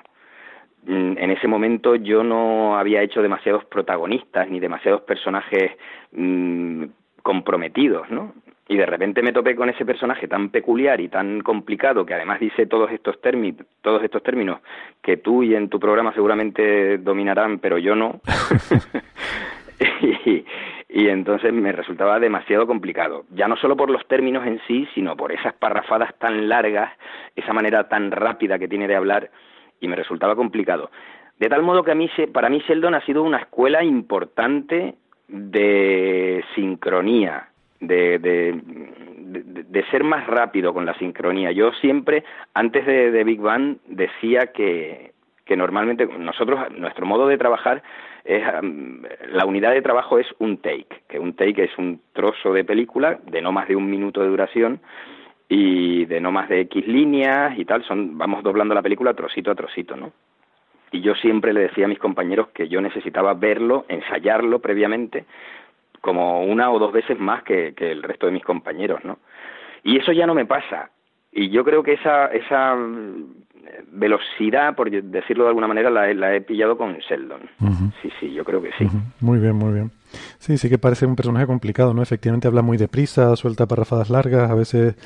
Sí, sí, sí, esas parrafadas largas ha habido algunas que vamos que he tenido que decir, oye, vamos a dejarlo aquí, vamos a, con el siguiente take, este vamos a dejarlo aquí aparcado y ya lo retomamos al final porque necesito eh, desengrasarme un poco de, de, estar ahí atorado con el take, ¿no? Porque uh, recuerdo algunos que, que, que, se encasquillaban y no había manera de, de, sacarlo adelante. Mm. ¿Qué te pareció la serie Big Bang Theory eh, cuando la viste? Evidentemente es una serie que para, para nosotros pues eh, bueno es mítica, ¿no? Es muy curioso esto de que de que sea una serie sobre científicos. Eh, yo vi algunos episodios cuando cuando la estrenaron en Estados Unidos y bueno me resultó me resultó graciosa, pero no pensé que eso fuera a gustar al público en general porque era como muy específica de nuestro mundillo, ¿no? Y para mí fue una gran sorpresa que tuviera tanta repercusión. Mm, yo no sé qué. Sí, sí, sí.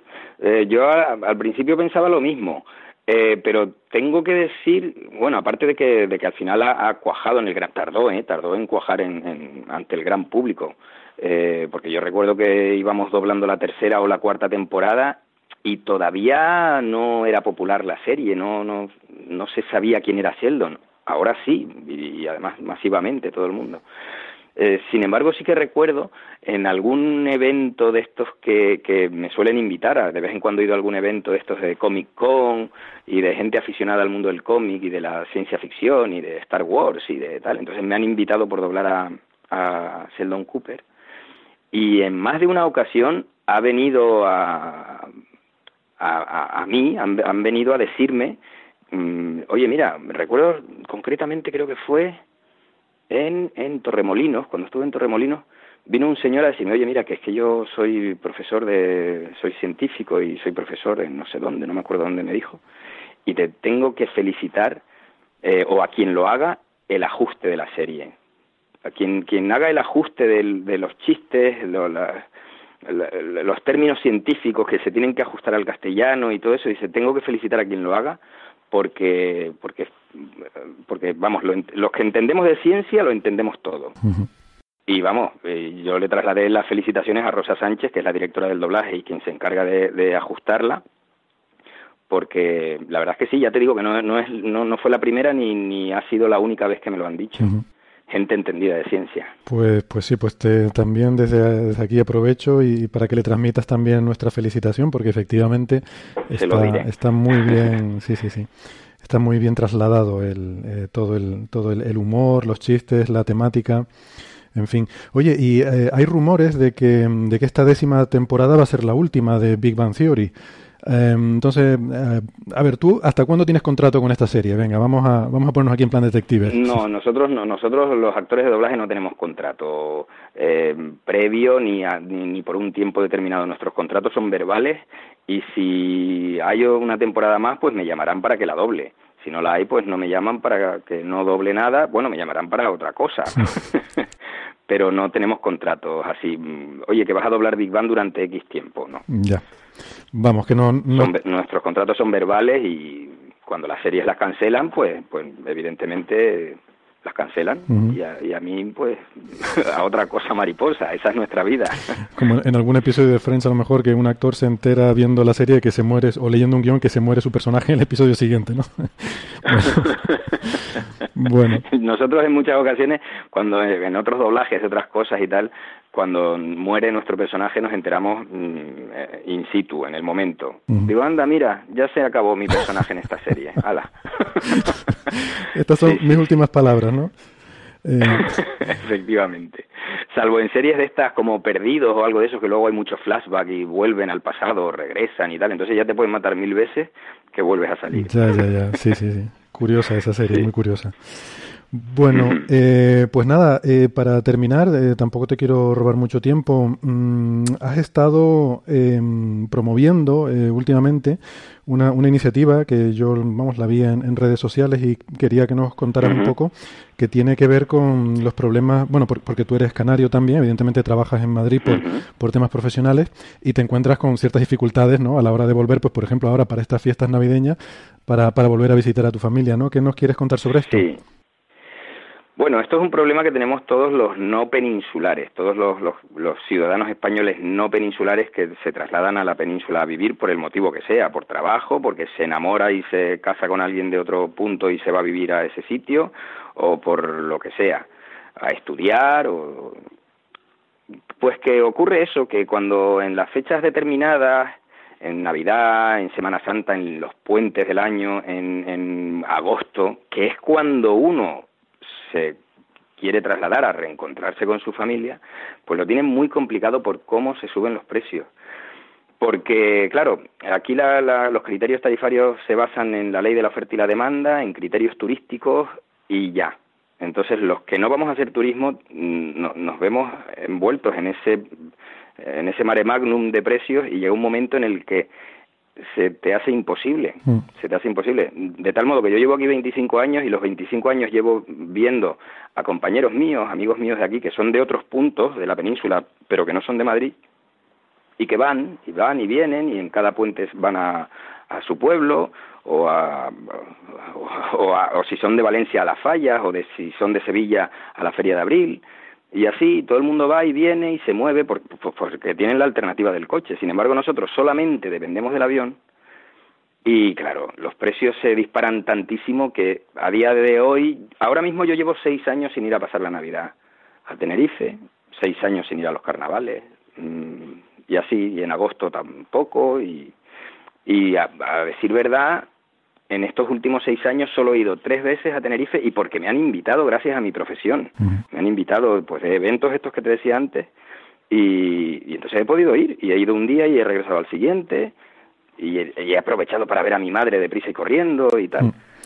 Pero es verdad que el, el, tema este de los precios de los aviones, eh, lo que se pide en esta petición es que se regulen, porque a día de hoy las eh, compañías aéreas tienen libertad para poner precios y claro, y se disparan de una manera, de tal modo, se disparan tanto que incluso los que están ahí en Canarias y conservan el, el, empadronamiento y por lo tanto el 50% de descuento, se disparan de tal modo que ni aun así, ni aun teniendo el, el descuento, te sale asequible. Porque, vamos, yo este año lo miré para intentar ir en Navidad. Tengo tres hijos, de tal modo que somos cinco de familia, mi mujer, mis tres hijos y yo, y a nosotros nos salía 2.300 y pico euros. Hay un vídeo que he colgado por ahí que seguramente muchos oyentes lo habrán visto, porque se ha hecho, se ha hecho un poco viral y, y donde lo expongo, y lo digo, 2.300 y pico euros una familia de cinco miembros ir de Madrid a Tenerife, o sea, españoles dentro de España que para moverse a su autonomía, a su provincia, tienen que pagar eso.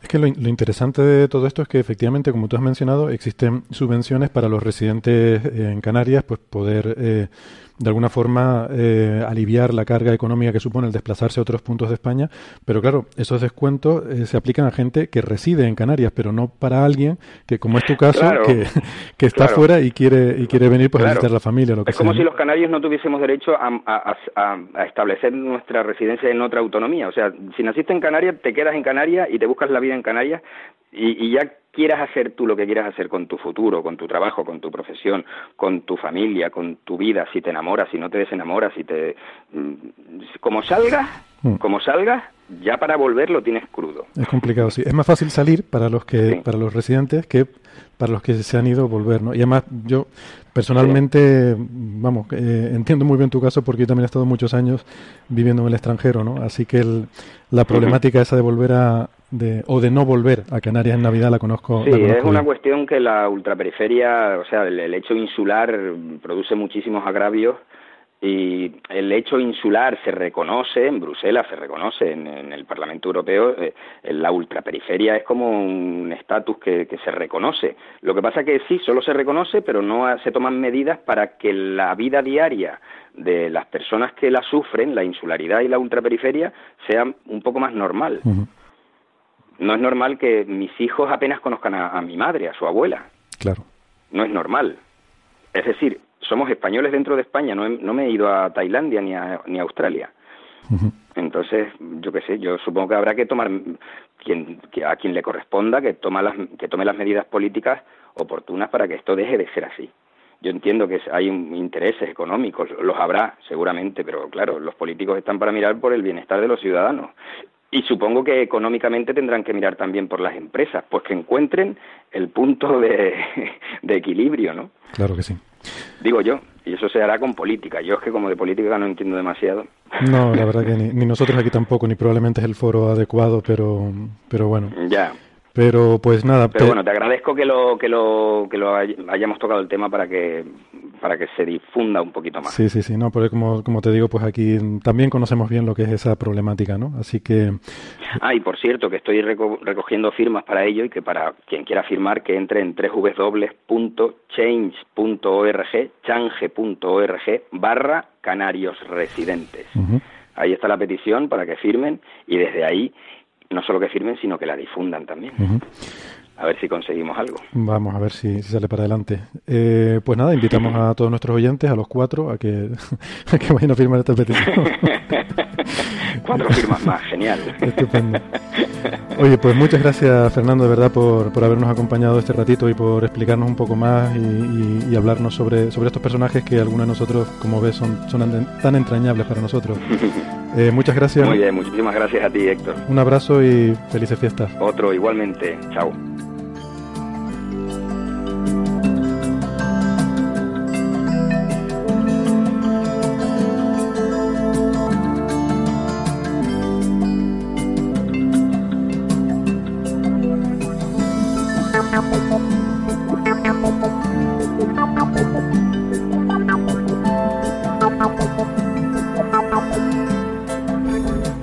Anunciamos una vacante de becario no remunerado. Se ofrece café gratis y buen ambiente de trabajo. Interesados enviar currículum a la dirección del programa.